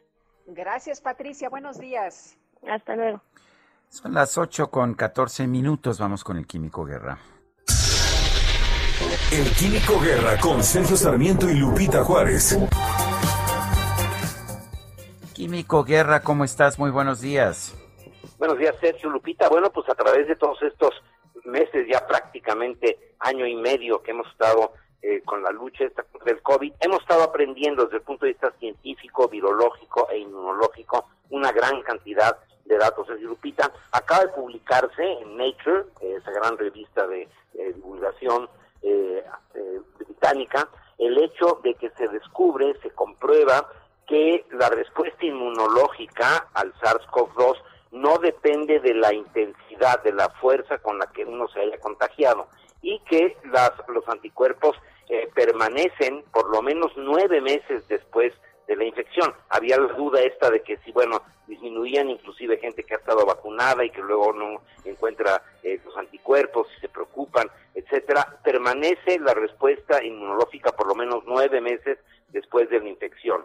Esto lo realizaron la Universidad de Padua en la ciudad de Bo, Italia, conjuntamente con el Imperial College eh, de Londres y eh, se hizo con los 3.500 residentes de esta pequeña población de Bo, con todos los eh, residentes de tal manera que se pudo determinar exactamente cuánto tiempo dura la respuesta inmunológica, así que podemos estar ciertos, seguros de que por lo menos durante nueve meses después de la infección, independientemente, fíjense, si uno estuvo asintomático o no, o si estuvo eh, en, en el hospital, los dos extremos, ¿no? Bueno, pues eh, durante nueve meses se mantiene la respuesta inmunológica, lo cual es un dato importantísimo para ver la respuesta a los esfuerzos de vacunación que se están haciendo en el mundo, Sergio Lupita. Un fuerte abrazo. Igualmente para ustedes, buen inicio de semana. Son las 8 con 16. Bueno, la revista británica eh, The Economist ha considerado que la pregunta planteada para la consulta propuesta por el presidente Andrés Manuel López Obrador, en la que se busca decidir si enjuiciará a cinco expresidentes de México por corrupción, pudo haber sido ideada por Cantinflas.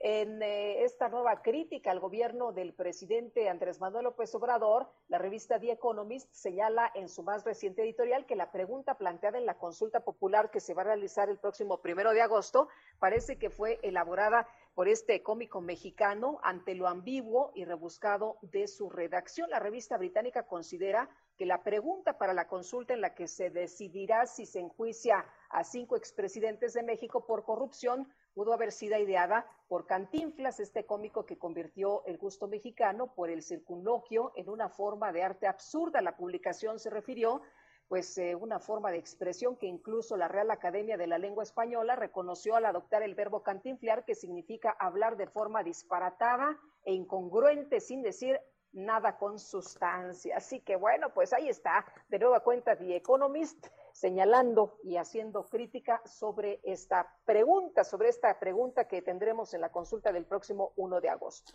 Y mientras tanto, el coordinador de Morena en la Cámara de Diputados, Ignacio Mier, afirmó que hay un grupo político que con argumentos falsos, mentiras y denostaciones va a intentar descarrilar la consulta popular del primero de agosto. Dijo que se trata de enemigos de la democracia.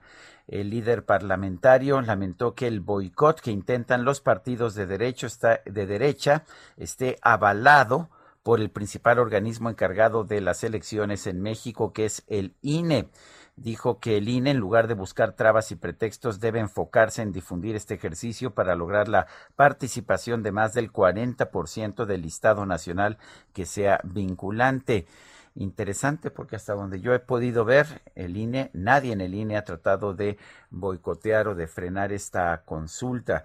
Dice el coordinador de la bancada de Morena en San Lázaro, son enemigos de la democracia, aquellos que le, le apuestan al fracaso de la consulta popular, aquellos que bajo cualquier circunstancia impedirán que la gente decida y participe. Dice, dice que, dice el propio Mier, hoy vemos cómo se ponen de acuerdo los partidos de derecha, el INE y los grupos de poder para boicotear la consulta popular. Tienen miedo a que la gente tenga una mayor participación en la vida política de México, temen perder sus privilegios y optan por la falsa información para continuar con su manto de impunidad. Es la posición de Ignacio Mier bueno, cada quien, cada quien. Oye, dicen que para lo que quieren la consulta es para atacar al INE, ¿no? Para eso va a servir. Pues para eso es, ese parece ser la razón principal. Son las, las 8 de la mañana, 8 de la mañana con 19 minutos. Vamos con la silla rota. Sergio Sarmiento y Lupita Juárez.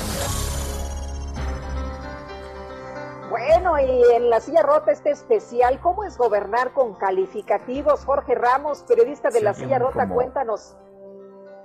Lupita, ¿qué tal? Muy buenos días. Sergio, ¿qué tal, auditorio?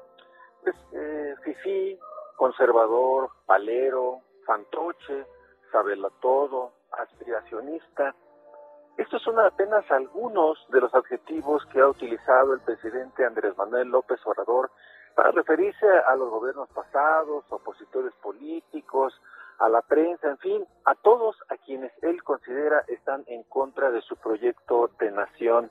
En junio de 2018, el escritor Gabriel Said eh, publicó un artículo en Letras Libres en donde hacía una primera eh, eh, recolección de todos aquellos adjetivos que ha utilizado el presidente.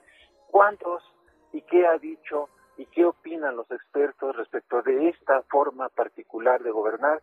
Bueno, eso fue lo que hicimos en la silla rota y les presentamos en el especial de este día de cómo es gobernar con adjetivos. Muy bien, pues interesante, Jorge. Muchas gracias. Muy buenos días. Muy buenos días. Bueno, el presidente Andrés Manuel López Obrador se reunió este fin de semana con Evelyn Salgado, la gobernadora electa de Guerrero. París Salazar nos tiene la información. Adelante, París. A ver, París Salazar, parece que no lo tenemos en, en, la línea en este momento. Nuestro equipo ya está trabajando. Bueno, vamos, vamos con París Salazar. Adelante. Buenos días, Sergio Lupita. Seguimos teniendo. Buenos días. Buenos días, Sergio Lupita. de gira de trabajo por Guerrero. En su tercer día de gira de trabajo por Guerrero, el presidente Andrés Manuel López Obrador se reunió con la gobernadora electa Evelyn Salgado.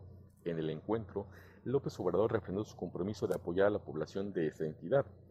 Aseguró que sin la participación de los guerrerenses no podrá escribirse la historia de México. La reunión se realizó luego de que el presidente López Obrador encabezara el 149 aniversario luctuoso de Benito Juárez y la supervisión de la construcción del túnel Puerta Costa Grande. Por su parte, Evelyn Salgado afirmó que el presidente López Obrador refrendó su compromiso para lograr la llegada de la cuarta transformación a Guerrero. Evelyn Salgado aseguró que Guerrero seguirá siendo un bastión del obradorismo. Esa es la información. Gracias, Paris Salazar, por este reporte. Son las ocho. Adelante, Lupita. Bueno, pues vámonos a, a otro tema, Sergio. Eh, ¿Qué ha pasado en las últimas horas allá en Cuba? Bueno, pues eh, dicen que como en tiempos de Fidel Castro, el gobierno de Cuba regresó a los actos masivos de reafirmación revolucionaria para cerrar el paso a protestas como las ocurridas hace seis días contra el régimen socialista, ya sabes, ¿no?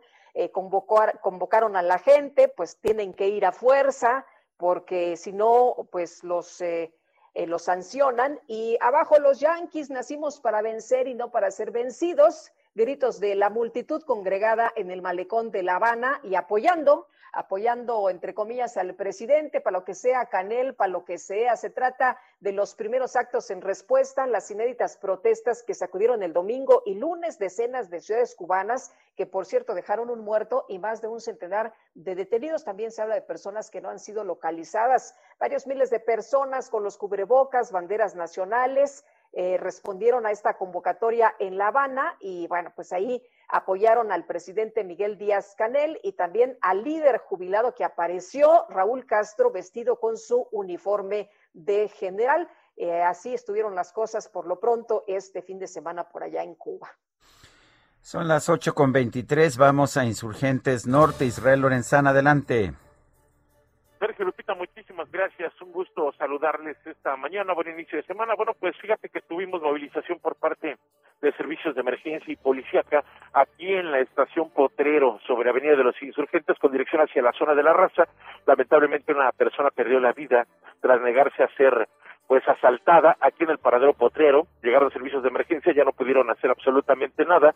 Bueno, pues para estos momentos ya el Ministerio Público ha hecho el levantamiento del cuerpo, se ha retirado el cuerpo, y bueno, pues algunos asentamientos para nuestros amigos van con dirección hacia la zona de la raza. Hay que tomarlo en cuenta.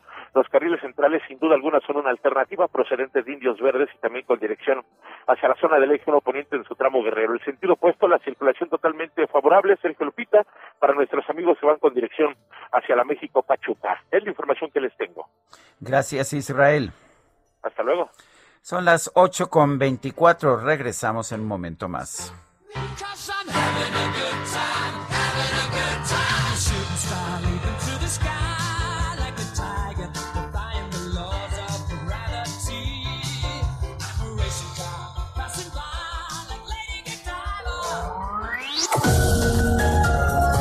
Sergio Sarmiento y Lupita Juárez quieren conocer tu opinión, tus comentarios o simplemente envía un saludo para ser más cálida esta mañana. Envía tus mensajes al WhatsApp 5520 109647. Heraldo Radio, la HCL se comparte, se ve y ahora también se escucha. Continuamos con Sergio Sarmiento y Lupita Juárez por El Heraldo Radio. Jaque Mate con Sergio Sarmiento.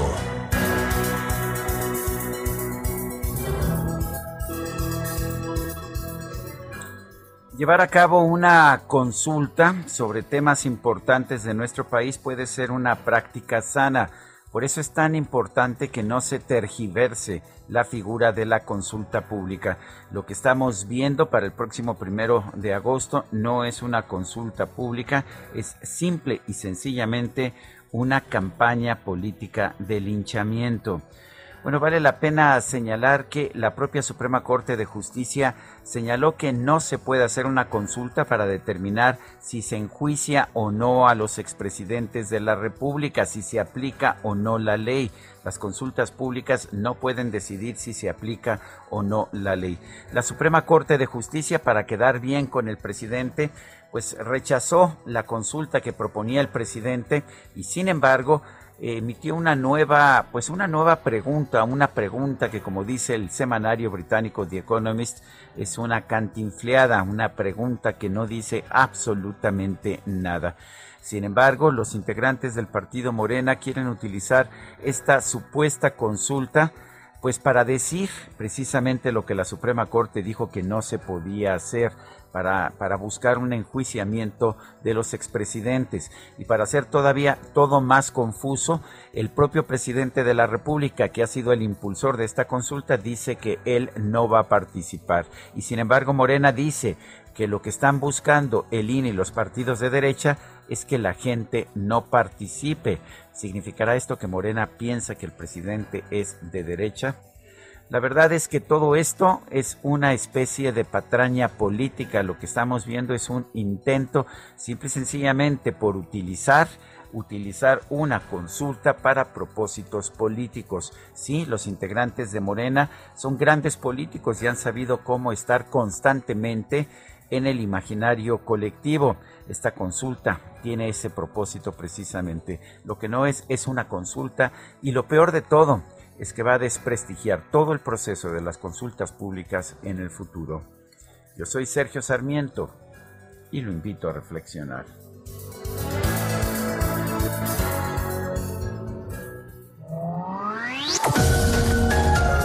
Para Sergio Sarmiento tu opinión es importante. Escríbele a Twitter en arroba Sergio Sarmiento.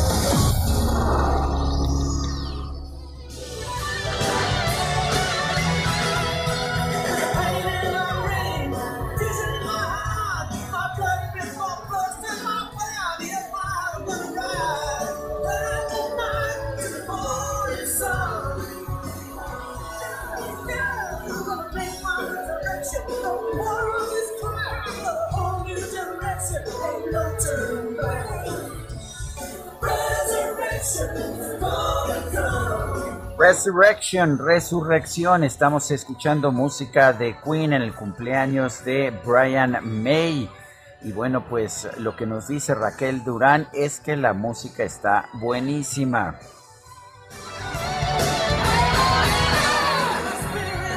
Pues sí, la verdad, la verdad estoy de acuerdo con Raquel Durán, está buenísima la música. Oye, y nos dice otra persona, ¿qué tal? Buenos días, siempre escucho su programa. Nos mantienen bien informados, ahora los contactamos porque no tenemos información de la segunda dosis para los de 40 49 en Cautitlán y Escali. No sabemos si sepan algo, lo investigamos con mucho gusto. Lo único que sabemos es lo que se ha publicado, ¿no? Por algunos especialistas y pues, en algunas columnas periodísticas. Eh, Roselyn Lemus, esta eh, reconocida investigadora, decía que había 15 millones de vacunas que no se han aplicado en el país. No entiendo yo la razón. Y hoy en la columna de Enrique Quintana dice que la diferencia entre las dosis disponibles, según las cifras de la Cancillería, y las dosis aplicadas se va acercando a los 20 millones, es decir, tenemos cerca de 20 millones de vacunas que no se aplican. La razón, no la sé. Son las 8 de la mañana con 35 minutos. ¿Viste? Me barrió de pies a cabeza. Si está barriendo, que vaya a Soriana, porque pongo toda la jarciería y limpiadores de piso al 3x2. Sí, toda la jarciería y limpiadores de piso al 3x2. En tienda o en línea, tú pides y Julio Regalado manda. Solo en Soriana. A julio 28. Aplican restricciones. Pues hace unos días fue asesinada Aranza Ortiz allá en Guaymas, Sonora, una joven de 27 años que buscaba a su esposo desaparecido desde diciembre. Tenían una bebé de apenas un año. Ella se unió a un grupo de buscadoras. Ella pues eh, apoyaba, eh, hacía trabajo, hacía, iba al campo, eh, buscaba precisamente no nada más a su esposo, sino que se unió a este grupo colectivo para buscar también a otras personas desaparecidas. La raptaron, al parecer la torturaron y la asesinaron. Cecilia Flores, integrante del colectivo Madres Buscadoras de Sonora, gracias por platicar con nosotros esta mañana. Muy buenos días.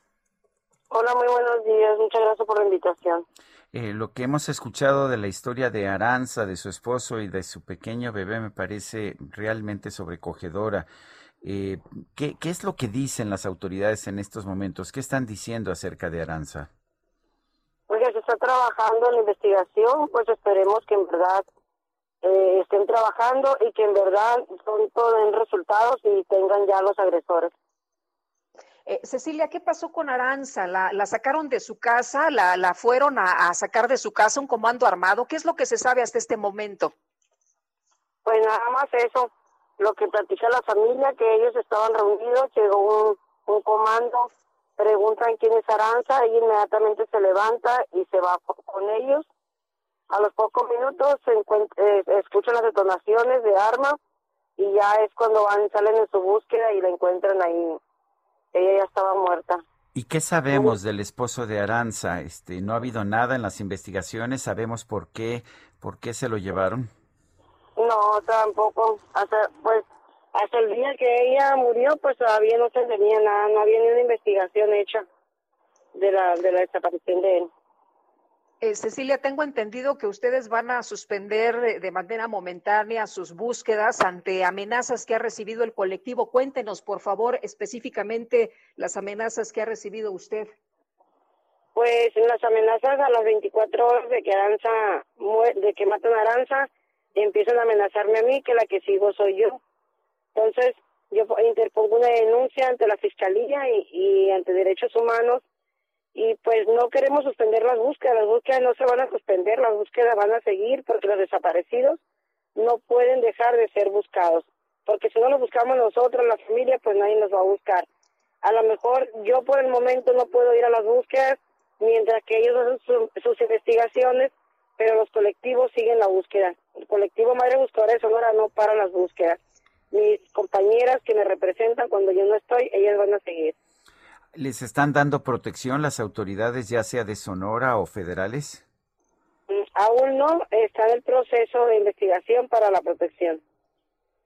Aranza la sacaron de su casa. Cecilia, ¿no tiene miedo de que también vayan a su casa? Eh, ¿qué, ¿Qué puede hacer usted para protegerse? Yo tuve que salir del estado.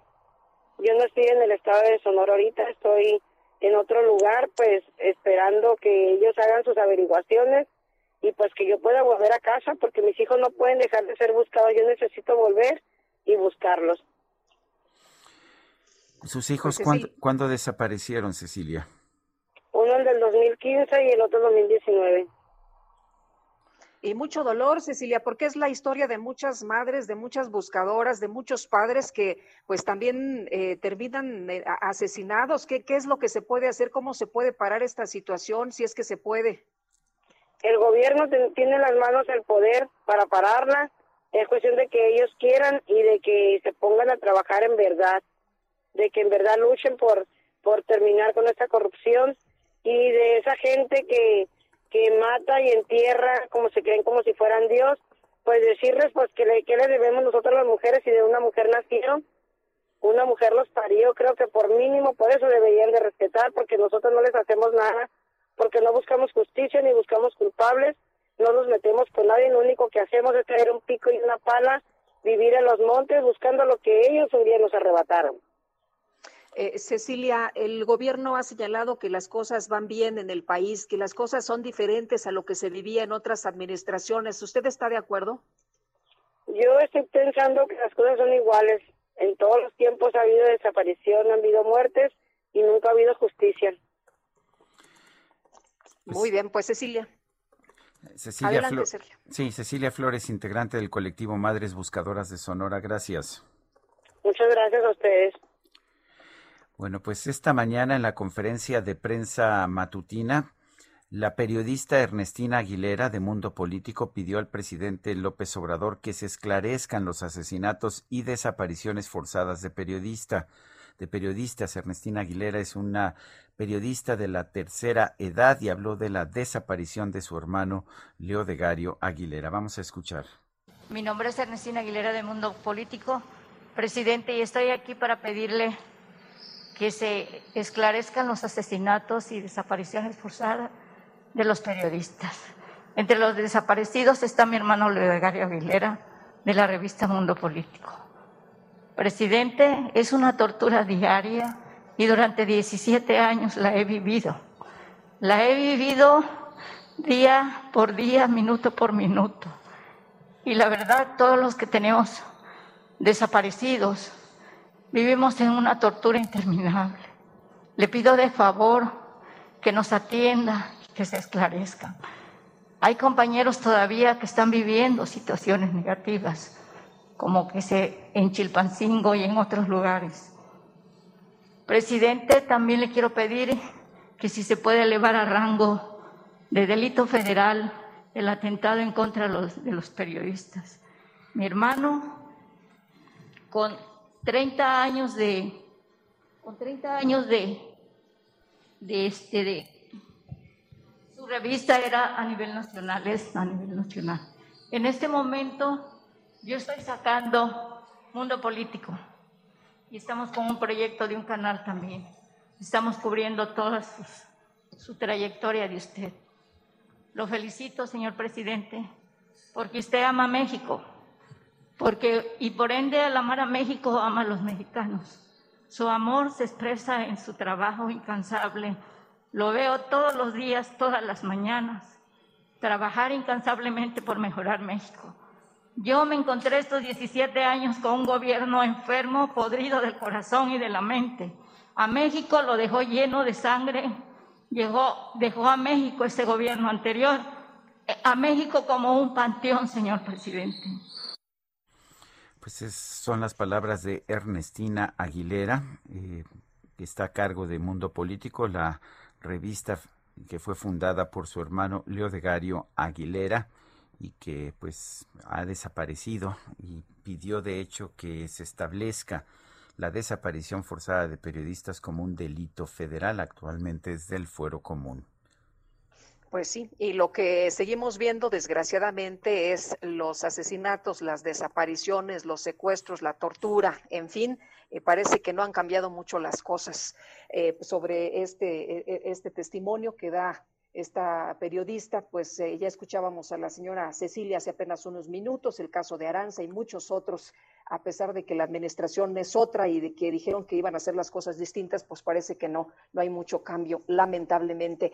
La Fiscalía General de Justicia del Estado de México ha recuperado más de 4.300 restos óseos en la casa del presunto feminicida serial de Atizapán, identificado como Andrés N. De acuerdo con las indagatorias, los restos podrían corresponder a 19 víctimas. La casa que habitaba este presunto feminicida serial fue dividida en cuatro zonas de excavación para la recuperación de restos óseos. Hasta el momento, las autoridades ya terminaron las labores en las áreas de la cocina, el cuarto, el sótano y también el patio. Por cierto, que los trabajos en la casa eh, son apoyados por la Universidad Nacional Autónoma de México, que prestó un radar para hacer un manejo 3D del inmueble y tener registro de cada uno de los cuadrantes. Bueno, pues son las 8, las 8 con 44 minutos. Eh, el, el INEGI dio a conocer el indicador oportuno de actividad económica al mes de junio de 2021. Estima anticipadamente una variación del indicador global de actividad económica para junio de un aumento de 14.7% contra el mismo mes de 2020. También el INEGI eh, dio a conocer su estudio de percepción social sobre la inseguridad pública a nivel nacional en junio. La cifra fue de 66.8 66.6%, la gente que piensa que, que está en un ambiente de inseguridad, que, que percibe un ambiente de inseguridad a nivel nacional, es una baja importante desde el, desde el tope de 76.8% que se registró en marzo del 2018. Bueno, y en la Ciudad de México, Carlos N. es vinculado a proceso por el feminicidio de la maestra Susana Garrido. Jorge Almaquio, cuéntanos. Gracias, Sergio Lupita. Amigos, la Fiscalía General de Justicia informó que Jehú Carlos N. se encuentra vinculado a proceso por el feminicidio de la maestra Susana Garrido, tras la marcha que se registró la tarde de este domingo en calle del Centro Histórico, en donde se exigió justicia por la muerte de la profesora. La FGJ expuso que con relación al asesinato de la mujer de 33 años, quien perdió la vida tras ser agredida con un arma blanca en abril pasado en la alcaldía Magdalena Contreras, desde que tuvo conocimiento del hecho ha trabajado y agotado todas las diligencias necesarias. Indicó que en su momento la carpeta de investigación se inició con la activación de los protocolos correspondientes en la Fiscalía de Investigación de Delito del Feminicidio, donde se dio intervención a elementos de la Policía de Investigación y personal especializado de la Coordinación General de Investigación Forense y Servicios Periciales, quienes llevaron a cabo todas las diligencias posibles en el inmueble de la colonia Unidad Habitacional Independencia, donde ocurrieron los hechos. Recordar que este sujeto el día del asesinato se lesionó con la misma arma punzocortante, por lo que fue trasladado al hospital, pero después fue remitido al reclusorio preventivo Oriente. El resultado de los peritajes permitió la integración en la carpeta de investigación de datos de prueba que en su momento permitieron que se solicitara y obtuviera de un juez de control una orden de aprehensión contra el imputado expareja de la agraviada, mandamiento que fue cumplimentado. Asimismo, las víctimas indirectas por estos hechos han recibido la atención necesaria por parte del personal especializado de la Fiscalía Capitalina a efecto de salvaguardar su integridad física y emocional. Sergio Lupita, amigos, el reporte que les tengo. Buen día. Gracias, Jorge. Buenos días. El regidor del municipio de Santiago de Anaya, en Hidalgo, Hugo Sánchez Pérez, fue vinculado a, pres- a proceso por el presunto homicidio culposo de tres mujeres el sábado 9 de julio. Se determinó que se necesitarían tres meses para desarrollar la investigación complementaria. Este regidor, que es integrante del PES, el Partido Encuentro Social, fue trasladado al Centro de Readaptación Social de Actopan, donde va a enfrentar su proceso penal. El pasado 11 de julio, la Procuraduría General de Justicia de Hidalgo detuvo al regidor acusado de homicidio culposo de tres personas en un percance vehicular el viernes por la noche. Según la carpeta de investigación, el regidor conducía en estado de ebriedad, exceso de velocidad, cerca de las nueve de la noche en la comunidad de Cerritos, donde impactó a tres mujeres, la madre e y sus hijas de 16 y 6 años de edad que viajaban en una motocicleta. En el percance vial también resultó herido el esposo, así como otra menor de edad, por lo que fueron trasladados al Hospital General de Pachuca, donde se reportaron como graves pero estables. Eh, vámonos a Jalisco. El gobierno informó que a partir del primero de agosto la verificación será obligatoria para todos los automóviles que circulan en el área metropolitana de Guadalajara. Pues vamos a conocer los detalles. Sergio Humberto Graf Montero, titular de la Secretaría del Medio Ambiente y Desarrollo Territorial del gobierno de Jalisco. ¿Qué tal? Gracias por platicar con nosotros esta mañana. Buenos días. Buenos días, Lupita. Buenos días, Sergio. ¿Cómo están? Un gusto estar con ustedes. Sí, cuéntenos cómo van a, eh, por qué han decidido tomar esta decisión de hacer obligatoria la verificación, incluso para los vehículos foráneos. Sí, el, el, como ustedes saben, la, el, la contaminación generada con los vehículos en ciudades eh, como Guadalajara, Ciudad de México, este, Monterrey, León, o sea, muchas ciudades del, del país y en los diferentes estados eh, donde tenemos este, aglomeraciones importantes, la contaminación atmosférica provocada por automóviles es muy importante. Entonces, por esta razón, hemos ya este, decidido hacer obligatoria la verificación para todos los vehículos, eh, tanto de uso intensivo como al personal, y para los vehículos foráneos que radican y viven en, en el área metropolitana de Guadalajara y circulan aquí, eh, también es obligatorio. Para el caso de los vehículos foráneos que solamente van de paso, pues pueden sacar un pase temporal sin costo. Eh, Sergio, esto va a ser a partir del primero de agosto, ya va a empezar eh, la verificación y además es obligatoria. Así es, es obligatoria y está agrupada por placa, por mes, por grupo de meses. Por ejemplo, los, pla- la- los vehículos particulares normales, eh, placa 7, eh, tendrán que verificar durante los meses de agosto y septiembre, placa 8, octubre, noviembre, y así sucesivamente eh, por número de placas hasta terminar el ciclo.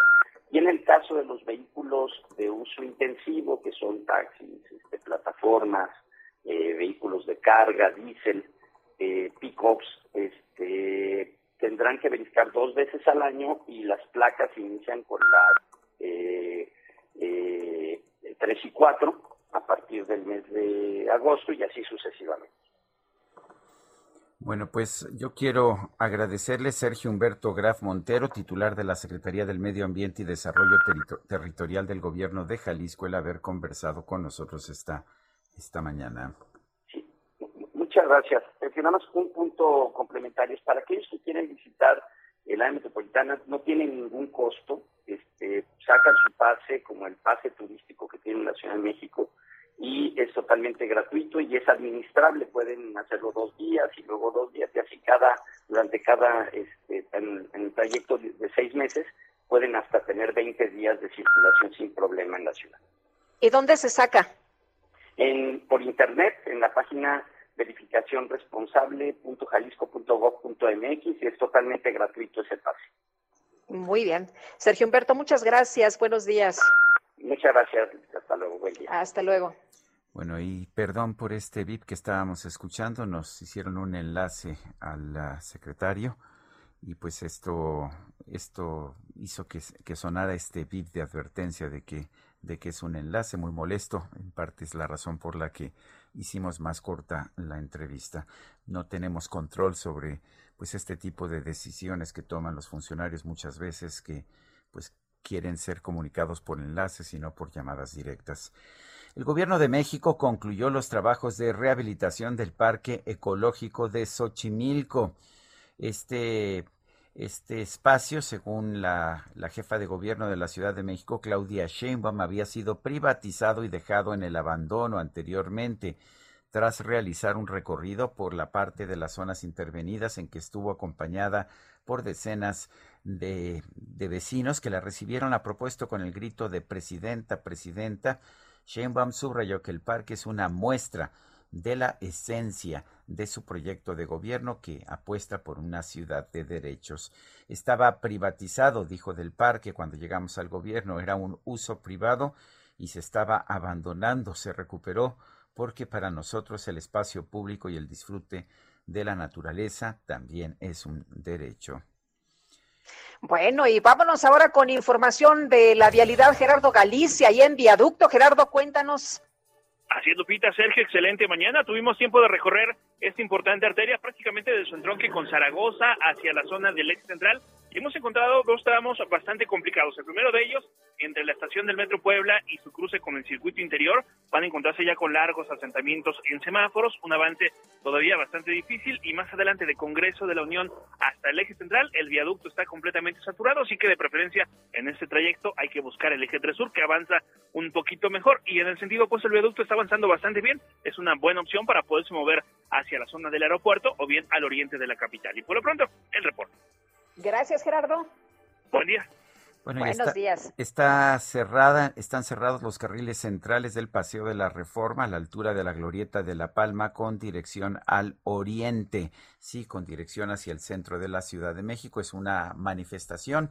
Hay manifestaciones en esa zona todos los días. Les recuerdo que está cerrado también Paseo de la Reforma cerca de la glorieta de la Dianes. Es un plantón que está ahí desde el 7 de julio. Son las 8.54. Regresamos en un momento más.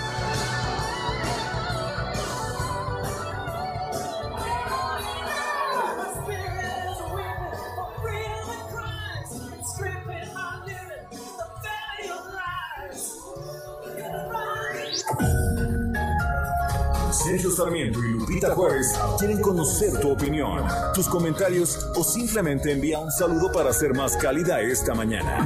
Envía tus mensajes al WhatsApp 5520 109647. Heraldo Radio, la HCL se comparte, se ve y ahora también se escucha. Con Sergio Sarmiento y Lupita Juárez por El Heraldo Radio.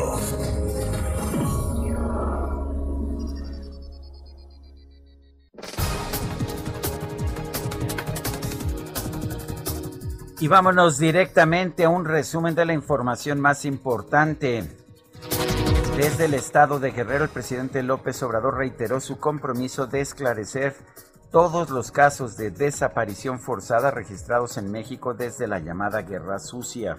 Estamos luchando para saber sobre el paradero, sobre dónde están los que han sido desaparecidos desde hace mucho tiempo. Antes no se atendían estas sentidas demandas. Ahora hay una comisión de búsqueda y todos los días se trabaja con ese propósito. Tenemos el compromiso de encontrar a quienes han sido víctimas de las desapariciones, no solo en los últimos tiempos, sino desde la guerra sucia. El presidente afirmó que su gobierno lleva a cabo acciones para garantizar la seguridad de todas las personas, pero en especial de los periodistas que realizan trabajos de denuncia.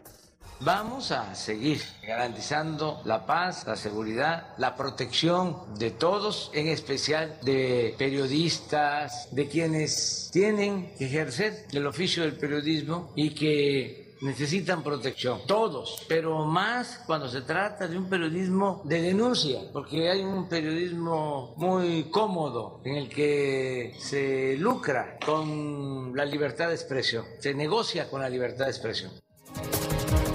El presidente nos está diciendo que hay periodistas de primera y periodistas de segunda. Supongo que protegerá a los periodistas de primera. La presidenta de la Comisión Europea, Ursula von der Leyen, señaló que en caso de que se compruebe el caso de espionaje de 50.000 números telefónicos a través del programa Pegasus, sería completamente inaceptable. Y el gobierno de Brasil informó que el presidente Jair Bolsonaro fue dado de alta tras cuatro días de hospitalización por un caso de obstrucción intestinal derivado, ¿se acuerdan ustedes de un atentado cuando andaba en campaña? Lengua de fuera, nene rabo, sube la pata y hace pipí. Au, au, au, au, au, au, au. Au, au, au, au, au, au, au. El perro ladra cuando hace au, au. Bueno, pues fíjese usted, si le gustan los an- animales, pues quizás le interese saber que, pues que un, perro, un perro allá en, ah, en Georgia, en la región de Ayaria, eh, recibió, eh, recibió una estrella de la fama. Este perro callejero se llama Cupata y la razón de la que tuvo una estrella en la estrella de la fama, en la, en- entre las estrellas de la fama es por su labor protectora y su comportamiento ejemplar. Este perro suele acudir a un jardín de niños para ayudar a los alumnos a cruzar la calle. Le ladra a los conductores para que se detengan y después se coloca frente a los autos para que los niños avancen sin peligro. ¿Cómo la ve usted?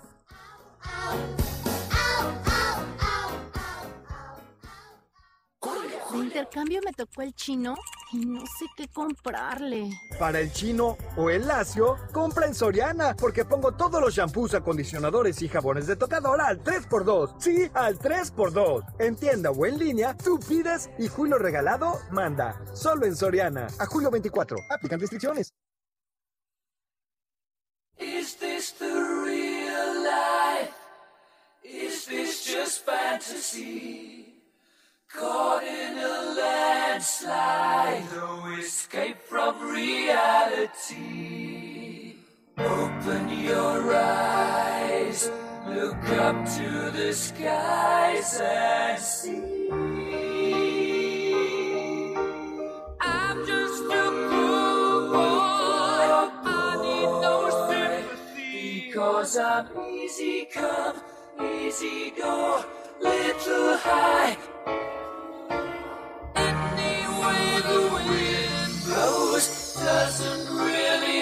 Bueno, este es un verdadero clásico, ¿no es así, Guadalupe? Oye, pero ahorita todos a cantar, por favor.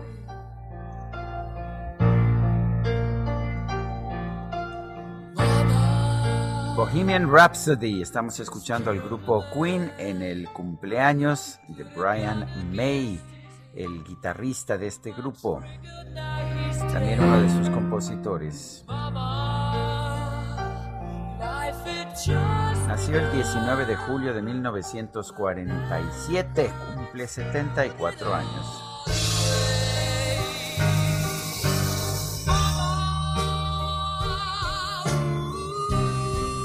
Son las 9 de la mañana con 5 minutos.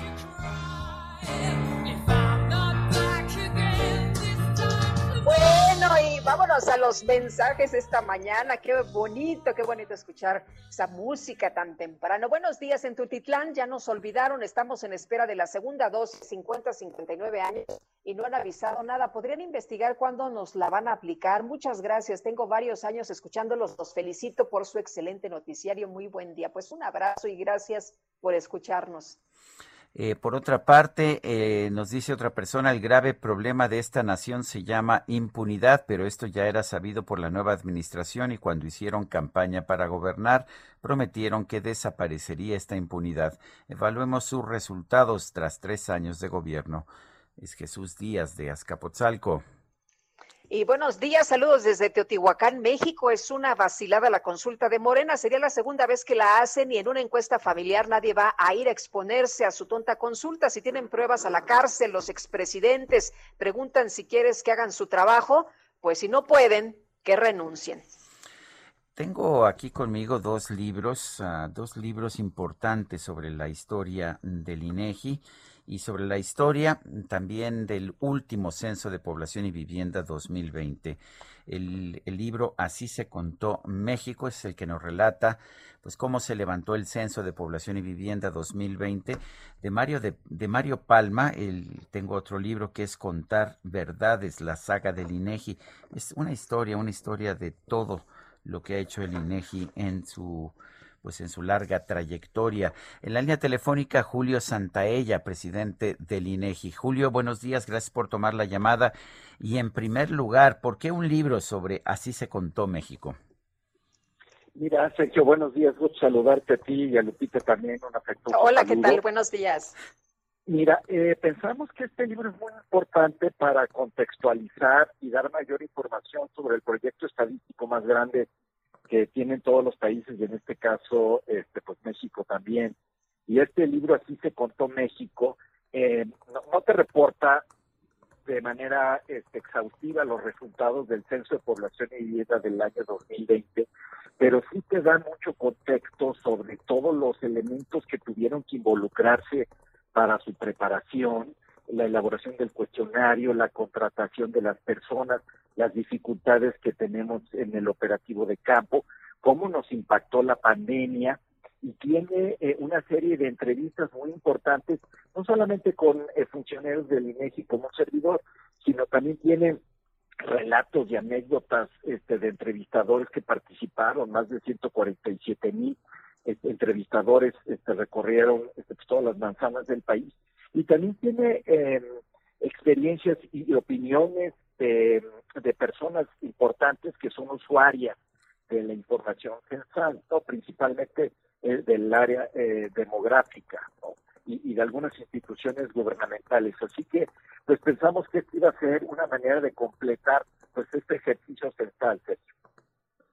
Eh, Julio, especialmente eh, de- decías algo muy importante en, en estas condiciones donde tenemos pandemia, ¿qué tan difícil fue acercarse a la gente? ¿Qué tan difícil fue que la gente pues abriera la casa o diera información? Y también otra pandemia que es la de la inseguridad y que pues eh, no los ha dejado tampoco a ustedes, a quienes hacen eh, directamente los censos. Y también aquellas eh, imágenes que vimos de la selfie de una persona del INEGI que va a hacer la encuesta y que se toma la foto en la sierra y que dice que está orgulloso de su trabajo. Cuéntanos un poquito de estas imágenes. Mira, pues tienes muchos muchos datos ahí muy interesantes, este Lupita. Efectivamente, para el censo ya estábamos preparados para ciertas dificultades que eran anticipables, como el tema de la inseguridad y eh, asociado con eso, pues la dificultad para ingresar a algunos este, condominios o fraccionamientos residenciales muy exclusivos. Eh, pero pues la pandemia no, no la teníamos anticipada. Este, afortunadamente la enumeración masiva, que es digamos el operativo grande de campo, se llevó a cabo en el mes de marzo, este, justo antes de que se decretara la emergencia sanitaria en nuestro país y por lo tanto pues pudimos concluir esa parte. Eh, sí, en los últimos días, este, como lo relata este libro, tuvimos dificultades para que este, pues algunas personas que estaban temerosas de la pandemia nos respondieran. Eh, y pues eh, efectivamente algunas de las actividades posteriores sí tuvimos que este, postergarlas y al final de cuentas este, demoramos la, la publicación de los resultados de noviembre hasta enero. Ahora, eh, dentro de las imágenes que hay ahí, que está muy bien ilustrado el libro, se los recomiendo que vean la- las fotografías, hay este, distintas eh, testimonios de entrevistadores. Y uno de ellos, quizá muy sentido, es eh, el de Misael este, Bautista en la sierra de, de, Jalisco. ¿no? Y, y él este, nos narra cómo este, para ir a entrevistar a sus comunidades tiene que cruzar largas distancias, pero está muy contento y siempre manda un mensaje en redes sociales que de mucho optimismo, ¿no? Se volvió viral el, el- este muchacho. El- tiene, hay otro libro que tengo aquí que recibí eh, precisamente esta, estos días que es Contar Verdades, la saga del INEGI. Esta es la historia de todo el INEGI, ¿no es así? Eh, ¿Cómo se decidió publicar este libro? ¿Por qué? Mira, este libro es diferente, eh, Sergio. Este eh, lo escribe Mario Palma. Sí. Mario es este un funcionario del INEGI con una gran trayectoria dentro del INEGI. Este estuvo este primero en la administración de Carlos Jarque en los años 90 en el INEGI y fue uno de los vicepresidentes fundadores cuando inicia la autonomía del INEGI en 2008. Eh, y al salir este Mario en el 2018 pues pensamos que era una muy buena idea este, dejar un registro documental, que no se perdiera la, memoria institucional del instituto, Y entonces aprovechamos el conocimiento y la buena pluma de Mario para que nos contara desde la fundación del INEGI cómo se gesta y una serie de elementos muy importantes en la, en la historia institucional, ¿no? Cómo fue que fuimos a dar Aguascalientes, cómo nos involucramos en programas difíciles, cómo ha habido distintas crisis eh, de información en el país y cómo el tema de la autonomía ha sido muy importante para, eh, para consolidar a la institución, Sergio. Bueno, pues entonces, Julio, están estos, estos libros los puede adquirir el público en general. Sí, estos libros están disponibles en la página del INEGI, www.inegi.org.mx. Allí en nuestra biblioteca digital se pueden descargar eh, sin costo alguno, son gratuitos. Bueno, pues muchas gracias por hablar con nosotros, Julio. No, muchas gracias, Sergio. Un saludo a Lupita. Gracias, igualmente, muy buenos días. Son las nueve con trece minutos. Afuera y dentro llueve, el viento sopla fuerte, la soledad me inunda cada segundo más. Bueno, y esta voz, esta voz es de Fernanda Ulibarri que nos está presentando su nuevo sencillo, Nada es como quisiera. Fernanda, ¿cómo quisieras tú que fueran las cosas? ¿Cómo estás? Qué gusto saludarte. Muy buenos días. Gracias por recibirme. Aquí muy contenta de platicar con ustedes. Bueno, nada es como quisiera, pero parece que el sencillo te salió muy bien, ¿no? Pues sí, ha sido una experiencia muy bonita el poder trabajar en este nuevo sencillo con músicas de diferentes partes aquí de México que conocí haciendo la música de Frida Inmersiva. Entonces fue un proceso lindo empezar desde ahí hasta ahorita ya hacer mi propia música con estas mismas colaboraciones. Eh, Fernanda, muchos momentos de los seres humanos son difíciles y bueno, nos gustaría, nos gustaría que las cosas fueran totalmente distintas. Cuéntanos, ¿en qué te inspiras para este sencillo? Pues fueron varias cosas, como todos lo, lo pasamos el año pasado. Todo este año ha sido algo complicado, entonces de ahí sale la idea de hacer nada es como quisiera. Y pasé como muchos procesos de dolor personal y también eh, escribiendo la música de Frida Inmersiva, pues conectando con Frida fue mucho, mucho dolor. Entonces, a veces uno no quiere vivir eso, ¿no? Entonces de ahí sale esta inspiración de nada es como quisiera. El, ¿qué, ta- qué tal ha sido la recepción del público? Está, sé que está empezando apenas la promoción, pero ¿qué te dice la gente de esta, de esta canción? Pues sí, apenas empezamos, lleva una semana, ha sido algo muy lindo y como que toda mi comunidad, ¿no? que ahora toda la comunidad vive en las redes sociales, ha sido muy apoyadora y creo que también es algo con lo que todos nos podemos conectar, ¿no? A veces no queremos que las cosas sean como son, pero pues hay que seguirle. Y pues, Hablabas- también lo... Ya rápido, también estaba buscando un nuevo sonido, ¿no? Entonces ahorita he, trabajado en la música muchísimos años con una banda como más o menos como de no batería bajo guitarra y ahorita quiero hacer las cosas diferentes y por eso pues jalé a un artista jalé a una vibrafonista sintetizadores como que tratando de hacer las cosas diferentes Eh, hablabas de esta experiencia distinta de, de la música. Cuéntanos qué es esto del Dream Pop, el sonido Dream Pop. Pues eso mismo que les platico, de hacer sonidos diferentes, como siempre he tocado con, ¿no? Con esta setting de batería, bajo, guitarra. Y después de este año de, de encierro, estoy buscando sonidos diferentes, em, maneras de presentar la música diferente. Todavía no me presento, pero siento que los músicos somos un poco cuadrados, ¿no? En- entonces quiero buscar maneras diferentes de presentarse, de hacer música, de mm, compartirla. Muy bien. Pues Fernanda, muchas gracias por platicar con nosotros esta mañana. Muy buenos días. Muchas gracias, bonito día. Son las 9 de la mañana con 17 minutos.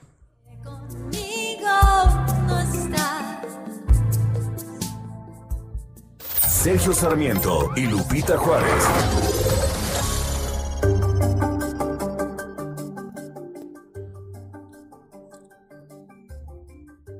Bueno, pues vamos con Bienestar H con Mariano Riva Palacio. Adelante, Mariano, ¿qué nos tienes esta mañana?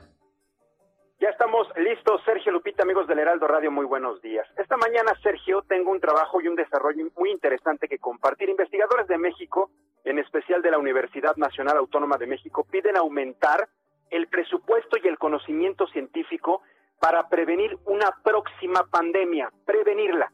Así como la aparición del COVID-19, Sergio, que pudo tener su origen en murciélagos o pangolines, es importante seguir investigando cómo se transmiten las enfermedades de animales a los seres humanos. Sergio Lupita, les comento que en la actualidad, este es un dato muy interesante que desconocíamos. En la actualidad, el número de virus, aún sin estudiar en el planeta, que los mamíferos albergan es de aproximadamente 600 mil virus a nivel mundial, 600 mil, varios incluso con potencial de afectar al ser humano, y aunque todavía no han evolucionado, circulan de manera silenciosa entre los animales. Científicos como Gerardo Susán, él es de la Facultad de Veterinaria, y David Royce de la Escuela Nacional de Estudios Superiores Unidad Mérida, destacan que ya se han hecho estudios que indican la presencia de esa cantidad de virus en los animales del planeta que son un riesgo para los humanos. Por eso están siendo monitoreados de forma permanente, especialmente en la península de Yucatán, esto con el objetivo de conocer más sobre aquellos microorganismos potencialmente dañinos, para las personas. Este trabajo de monitoreo, Lupita, se lleva a cabo en zonas conservadas donde hay murciélagos, roedores, garrapatas y en zonas urbanas. Todo esto pues para entender cómo enfermedades usualmente silenciosas han pasado de los animales al ser humano, como precisamente el caso del COVID, pero también se tiene el VIH y el ébola. El nombre de este proceso, Sergio, de transmitir una enfermedad de un animal a un ser humano es zoonosis.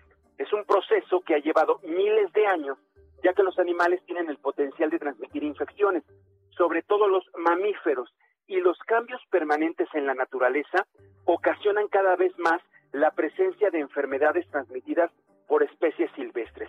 Precisamente el investigador Gerardo Susán trabaja desde hace 20 años en el monitoreo en México, también en Costa Rica, Panamá y Estados Unidos, especialmente de virus, bacterias y otros organismos transmitidos por aves, mosquitos, murciélagos, roedores, carnívoros y marsupiales. Y eligieron la península de Yucatán, Lupita, amigos del Heraldo Radio, para hacer este monitoreo, porque en ese sitio es posible documentar procesos de migración, comercio, barcos, aviones, autobuses y turismo.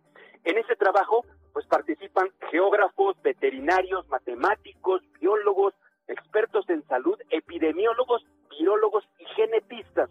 Y todos coinciden que cuando el ser humano, Sergio, altera los ecosistemas por la deforestación, hace reaccionar a la fauna y pueden propiciar que los microorganismos que las afecta, que afecta exclusivamente a la fauna, puedan transmitirse al ser humano y enfermarlo. Así que es importante, dicen los científicos mexicanos y de otras partes del mundo, es importante evitar una futura pandemia y es precisamente aumentando el presupuesto y el conocimiento científico para intentar prevenirla o tener más información de las cosas.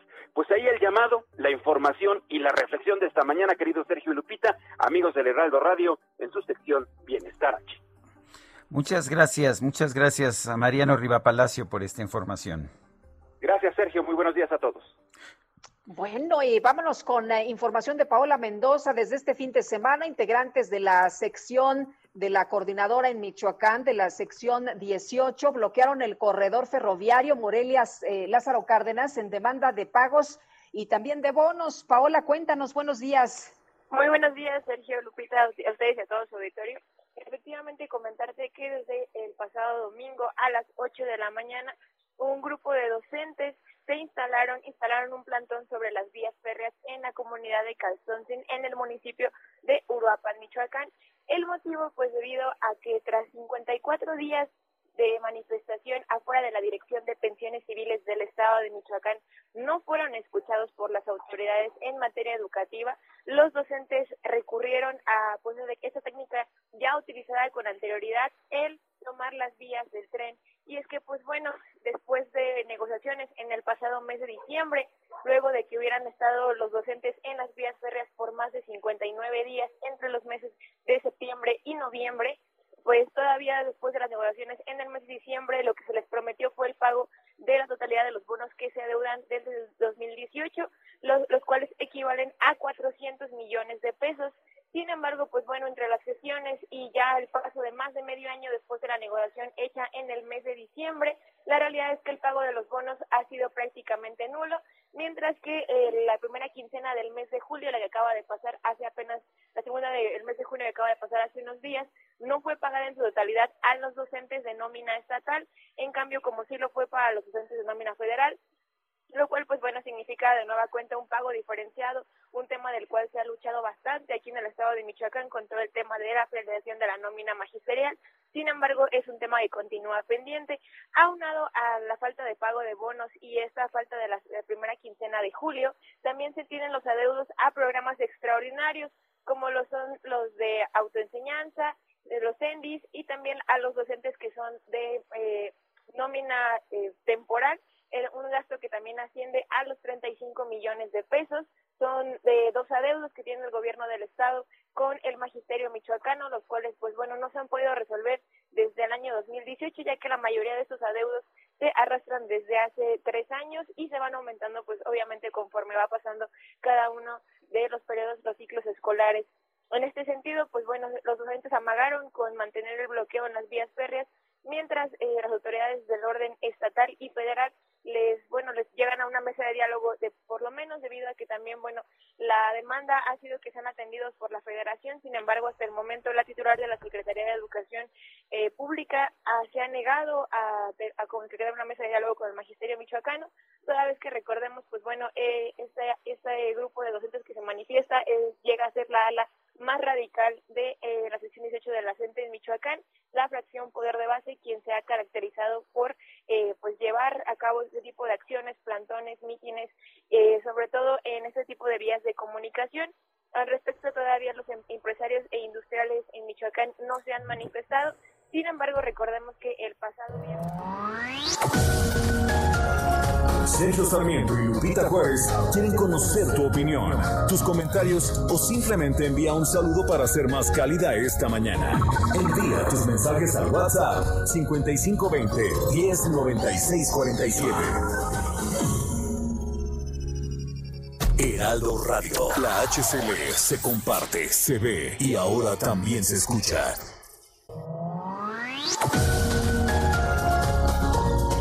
Continuamos con Sergio Sarmiento y Lupita Juárez por El Heraldo Radio.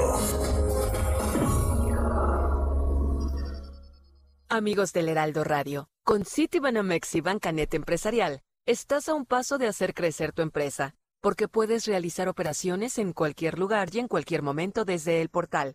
Conoce tu saldo o descarga tu estado de cuenta desde donde estés.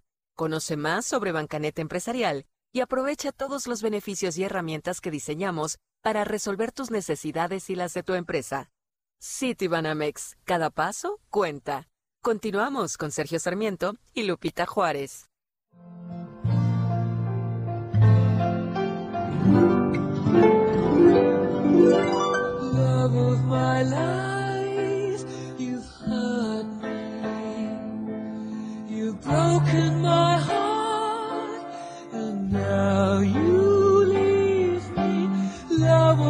My life, can't you see? Bring it back, bring it back. Don't take it away from me because you don't know what it means to me. Es Love of My Life. Estamos escuchando a, a Freddie Mercury, el cantante de Queen. Y hoy estamos escuchando a Queen porque es el cumpleaños número 74 del guitarrista y multiinstrumentista Brian May.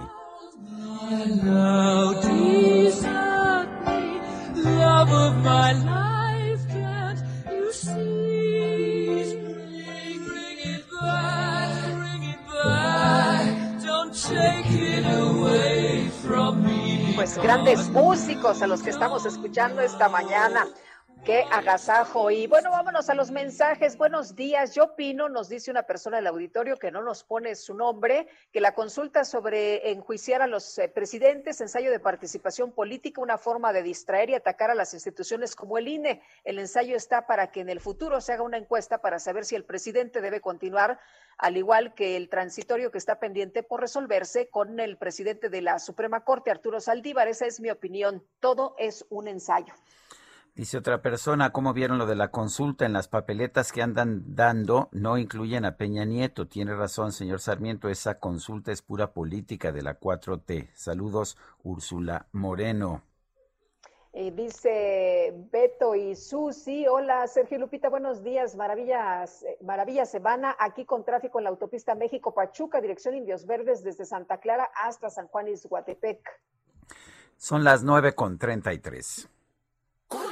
¿Viste? Me barrió de pies a cabeza. Si está barriendo, que vaya a Soriana, porque pongo toda la jarcería y limpiadores de piso al 3x2. Sí, toda la jarcería y limpiadores de piso al 3x2. En tienda o en línea, tú pides y Julio Regalado manda. Solo en Soriana. A julio 28. Aplican restricciones. Y vámonos con información de Israel Lorenzana, la glorieta de insurgentes. Israel, ¿qué tal? Sergio Lupita, muchísimas gracias. Un gusto saludarles. Pues es una llamada a tiempo a los automovilistas que se desplazan a través de la Avenida de los Insurgentes. Desde la zona de Álvaro Obregón ya tenemos cortes viales. Tenemos un grupo de manifestantes en la glorieta de los Insurgentes con dirección precisamente al Paseo de la Reforma. Lamentablemente están desquiciando la vialidad. Las unidades del Metrobús también están siendo desviadas en contraflujo para poder circular hacia la zona de Indios Verdes. Hay que recordar que es la línea 1 del Metrobús que corre del Caminero hacia la alcaldía Gustavo Madero y en ese sentido está afectada la vialidad. Nosotros, por supuesto, recomendamos a nuestros amigos utilizar, aunque distante, la avenida de los Insurgentes. Puede ser una buena opción esta mañana para quien va con dirección hacia el Paseo de la Reforma, hacia el Eje 2 Norte, el Eje 1 Norte, o también puede ser la avenida Chapultepec. Esto procedente de la avenida de los Constituyentes, incorporarse precisamente a esta arteria para evitarse los contratiempos que te estoy relatando. Hay elementos de la Secretaría de Seguridad Ciudadana, por supuesto hay que tomar previsiones. Sergio Lupita, la información que les tengo. Gracias, Israel. Hasta luego. Y vámonos al sur de la Ciudad de México. Gerardo Galicia, adelante. ¿Qué tal, Sergio Lupita? Excelente mañana y tenemos información para nuestros amigos que se van a mover a través del eje central, si parte de Churubusco hacia la zona centro de la capital. En general hemos encontrado un avance realmente favorable. Los problemas comienzan a partir del eje 4 sur, a partir del eje 3 sur, ya comienzan a notar los largos asentamientos en semáforos y se dirigen a la zona centro a través de esta importante arteria. Hay que hacerlo con algunos minutos de anticipación y si se dirigen a la zona sur, sigue siendo una excelente opción el eje 1 poniente, la avenida Cuauhtémoc. Se mantiene con un avance de momento extraordinario y por lo pronto el reporte. Muy bien, Gerardo, gracias. Hasta luego. Y Javier Ruiz, que andas por ahí en el eje 1 Norte, cuéntanos. Así es, Lupita, Sergio, excelente mañana. Nos encontramos recorriendo la zona oriente de la Ciudad de México. Ahora, el eje 1 Norte en su tramo Puerta Aéreo, el avance bastante complicado, a vuelta de ruedas, al menos para quien se desplaza de la avenida Javier Rojo Gómez, y esto para quien desea llegar a la Terminal 2 del Aeropuerto Internacional, o bien para continuar hacia el circuito interior. El sentido opuesto en general, el avance es mucho más aceptable, una buena alternativa para quien desea llegar a la avenida Pantitlán, hasta el municipio de Ciudad Nextahualcoyotl. En general, el avance es bastante aceptable, y también tuvimos la oportunidad de checar la calzada general Ignacio Zaragoza, todavía con problemas viales, a partir de telecomunicaciones, únicamente para llegar hasta el circuito interior Boulevard Puerto Aéreo. De momento, Lupita, Sergio, el reporte que tenemos. Muy bien, Javier, muchas gracias. Estamos atentos, buenos días. Buenos días. Son las nueve de la mañana con 36 minutos. Desde el Olimpo. La micro deportiva. Eso, ¿Yo qué dije? ¿Cómo es?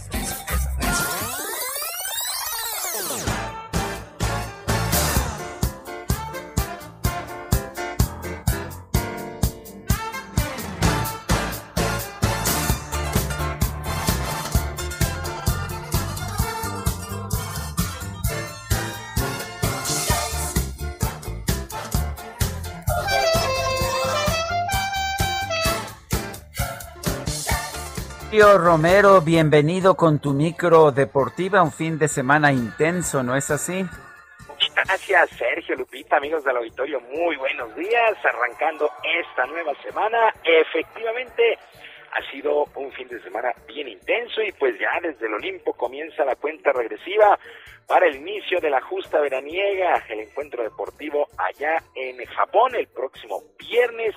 Y bueno, pues arrancamos con información de la selección mexicana de béisbol que estará asistiendo por primera vez a esta clase de evento, pues bajo las órdenes del manager Benjamín Gil, pues el representativo nacional arrancó con sus entrenamientos la noche de este domingo en el estadio Alfredo Hart Elú. Toda la semana estarán entrenando a distintos horarios justamente para adaptarse al cambio de horario. Lo harán en la madrugada, otro día lo harán por la tarde. Ayer lo hicieron por la noche, a las 11.45 arrancó el entrenamiento de esta selección. Así es que mucha, mucha suerte para el béisbol de nuestro país, que repito, asiste por primera ocasión. Por lo pronto, el pitcher Sasagi Sánchez se dijo emocionado por integrar el roster final y espera entregar buenos resultados.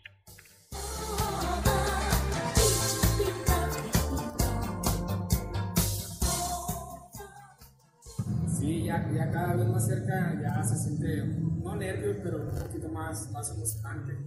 Y ya estamos listos para, para este gran reto. Sí, claro, ya yo creo que a, a partir de, de hoy ya la mentalidad va a cambiar, a enfocarme en, en, esos juegos. Y sí me empieza a dejar al, al equipo, pero es una gran responsabilidad que también tenemos que ir a representar a nuestro país.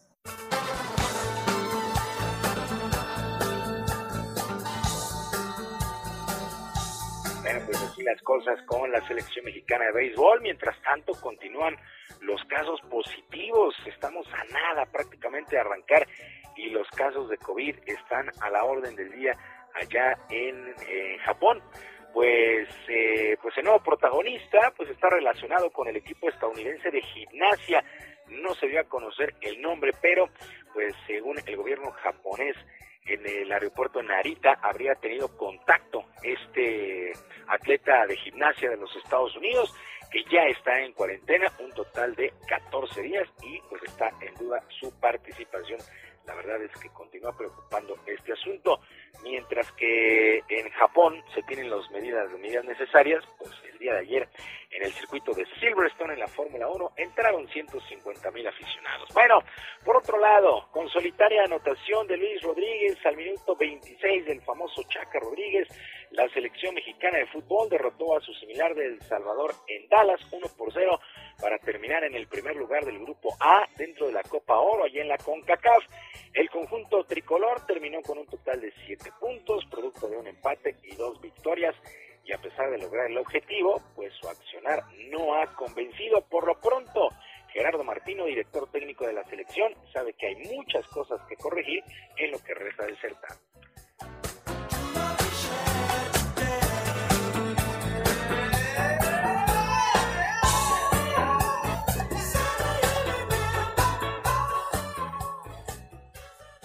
Parece que lo que más tenemos que corregir son los errores propios que le dan posibilidades este, al rival de entrar en partido. Y cuando hablo de errores propios, hablo de lo que puede pasar en, en los dos sectores del campo, ¿no? En la falencia para definir un, partido que hasta los 15 minutos del segundo tiempo debíamos tener algún gol más de ventaja, eh, y falencias en la salida defensiva porque no es la forma en la que nosotros trabajamos.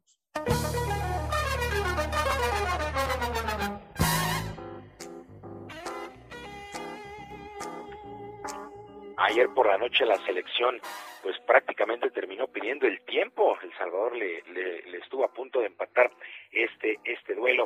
Bueno, pues ahí continúa con vida México en esta Copa de Oro. Mientras tanto, ayer mismo también en los Estados Unidos, Cruz Azul, Cruz Azul se llevó el trofeo campeón de campeones del fútbol mexicano luego de vencer dos goles por uno a los Esmeraldas de León en Carson, California. Cristian el Cabecita Rodríguez le entregó este nuevo título a la máquina al conseguir las dos anotaciones.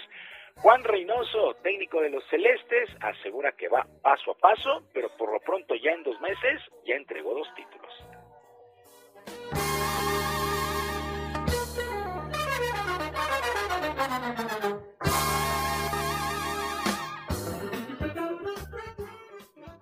La verdad ni, ni el mejor guionista este, nos podía vender esta realidad. Y más aún con las bajas, con las carencias en cuanto a tiempo, de entrenamiento, que los muchachos se planten hoy como se plantaron, con el calor, etcétera, este, me habla que estamos en buen camino y que poco a poco vamos a seguir construyendo un equipo de época, ¿no? Este.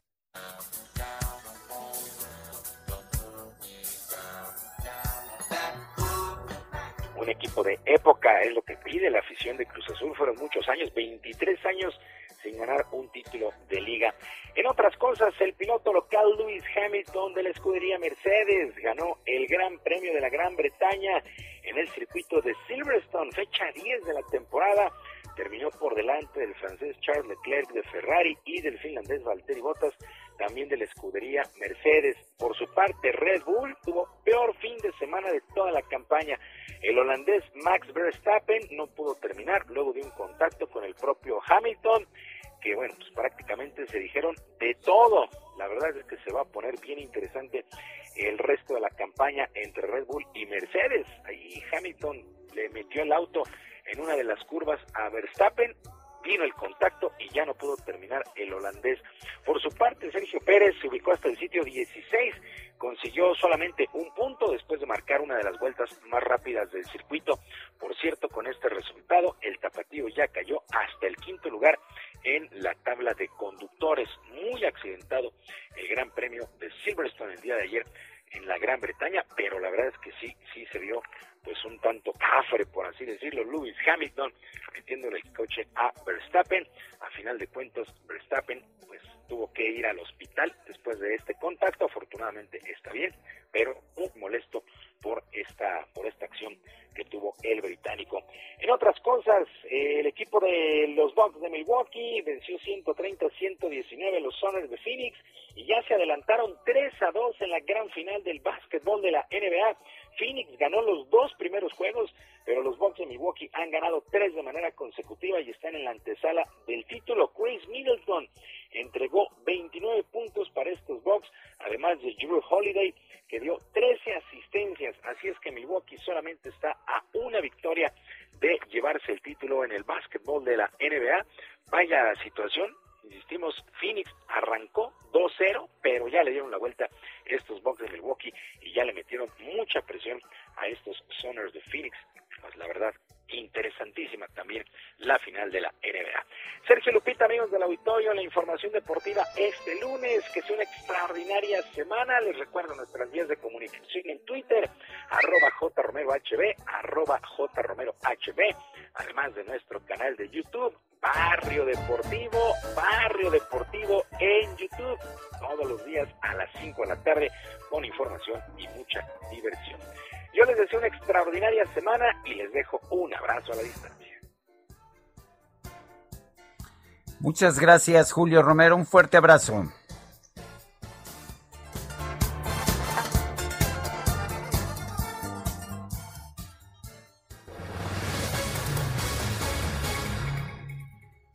Vámonos con otras informaciones. El gobernador de Querétaro, Francisco Domínguez, alertó a la población sobre el aumento de casos de COVID-19 en la entidad y anunció medidas inmediatas para contener los contagios. Vamos con todos los detalles. Patricia López, ¿qué tal? Buenos días.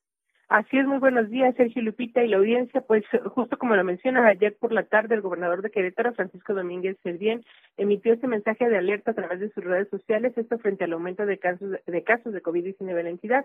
Entre eh, algunas de las medidas inmediatas que propuso para contener los contagios se encuentran posibles adecuaciones al marco legal para reforzar la supervisión sanitaria, aunque no precisó cuáles.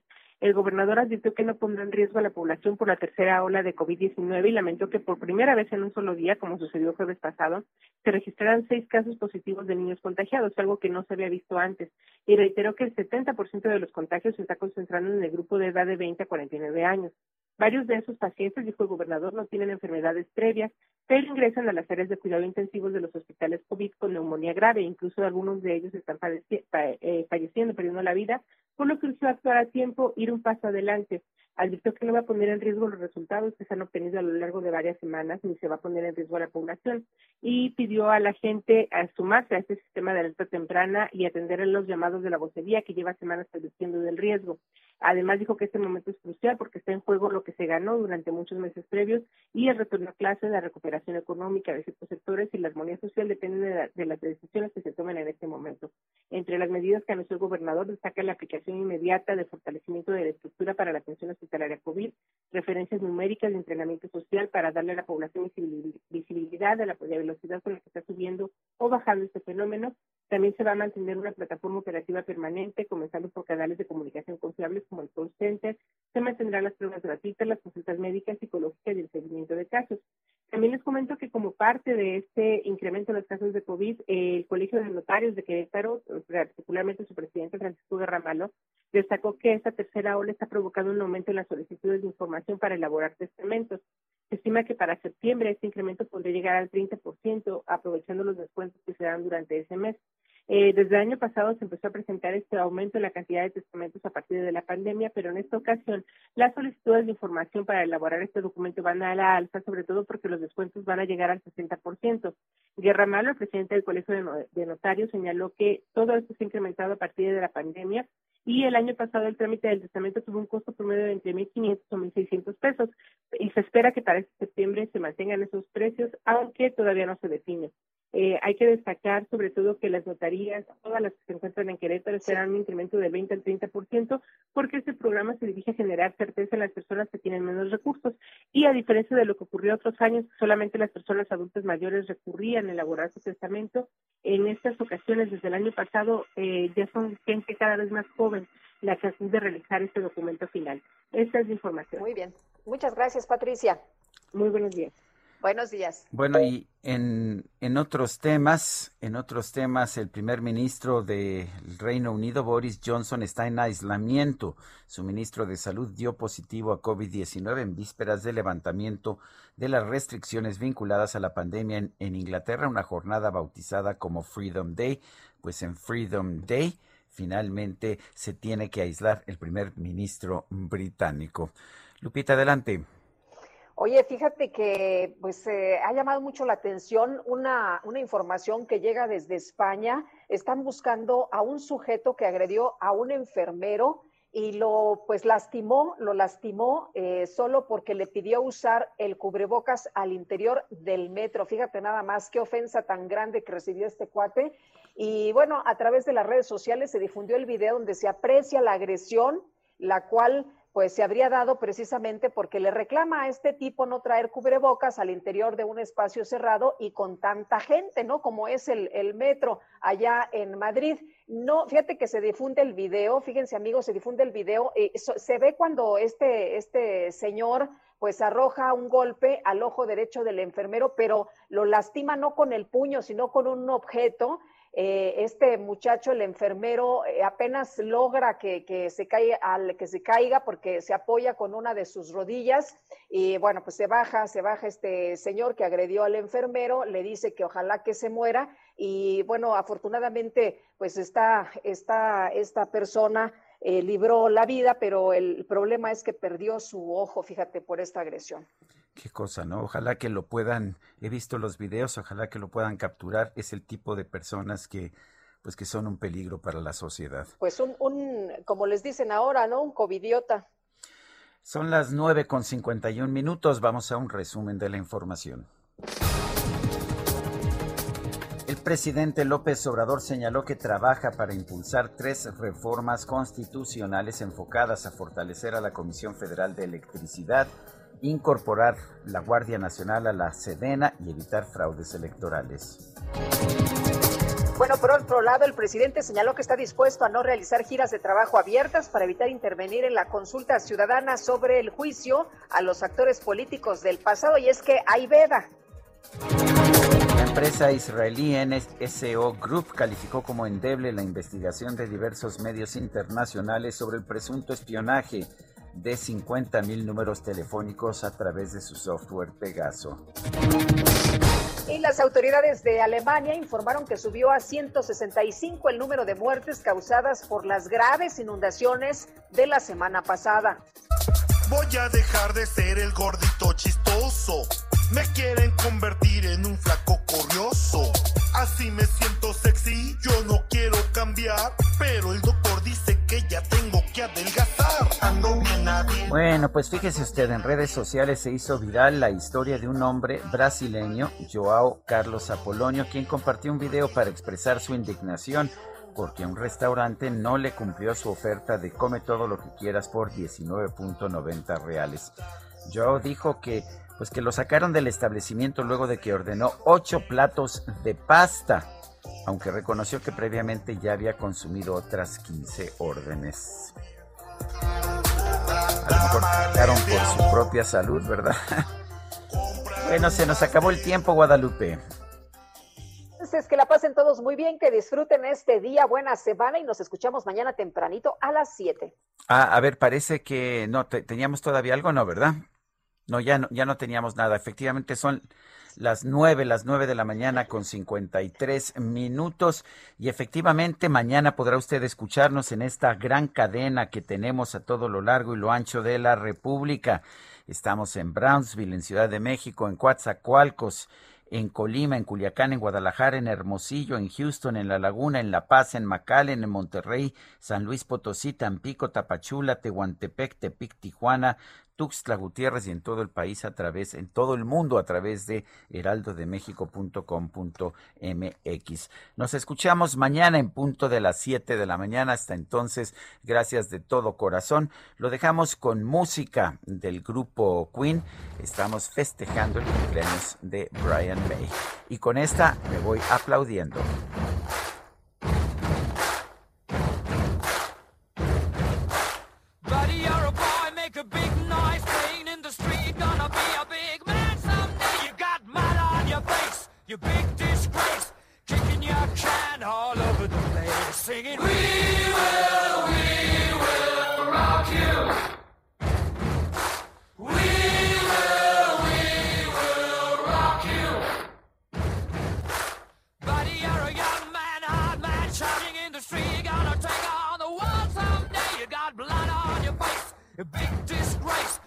waving your banner all over the place. We will, we will rock you. Sing it now. We will, we will rock you. Buddy, you're an old man, poor man, pleading with your eyes, gonna make you some big someday. You got mud on your face, big disgrace. Somebody better put your bag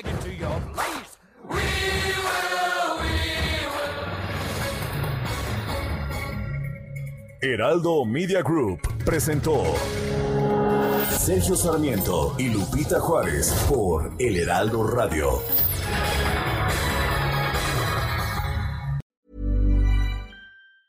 Ever catch yourself eating the same flavorless dinner three days in a row? Dreaming of something better? Well, HelloFresh is your guilt free dream come true, baby. It's me, Kiki Palmer. Let's wake up those taste buds with hot, juicy pecan crusted chicken or garlic butter shrimp scampi. Mm. Hello Fresh. Stop dreaming of all the delicious possibilities and dig in at HelloFresh.com. Let's get this dinner party started.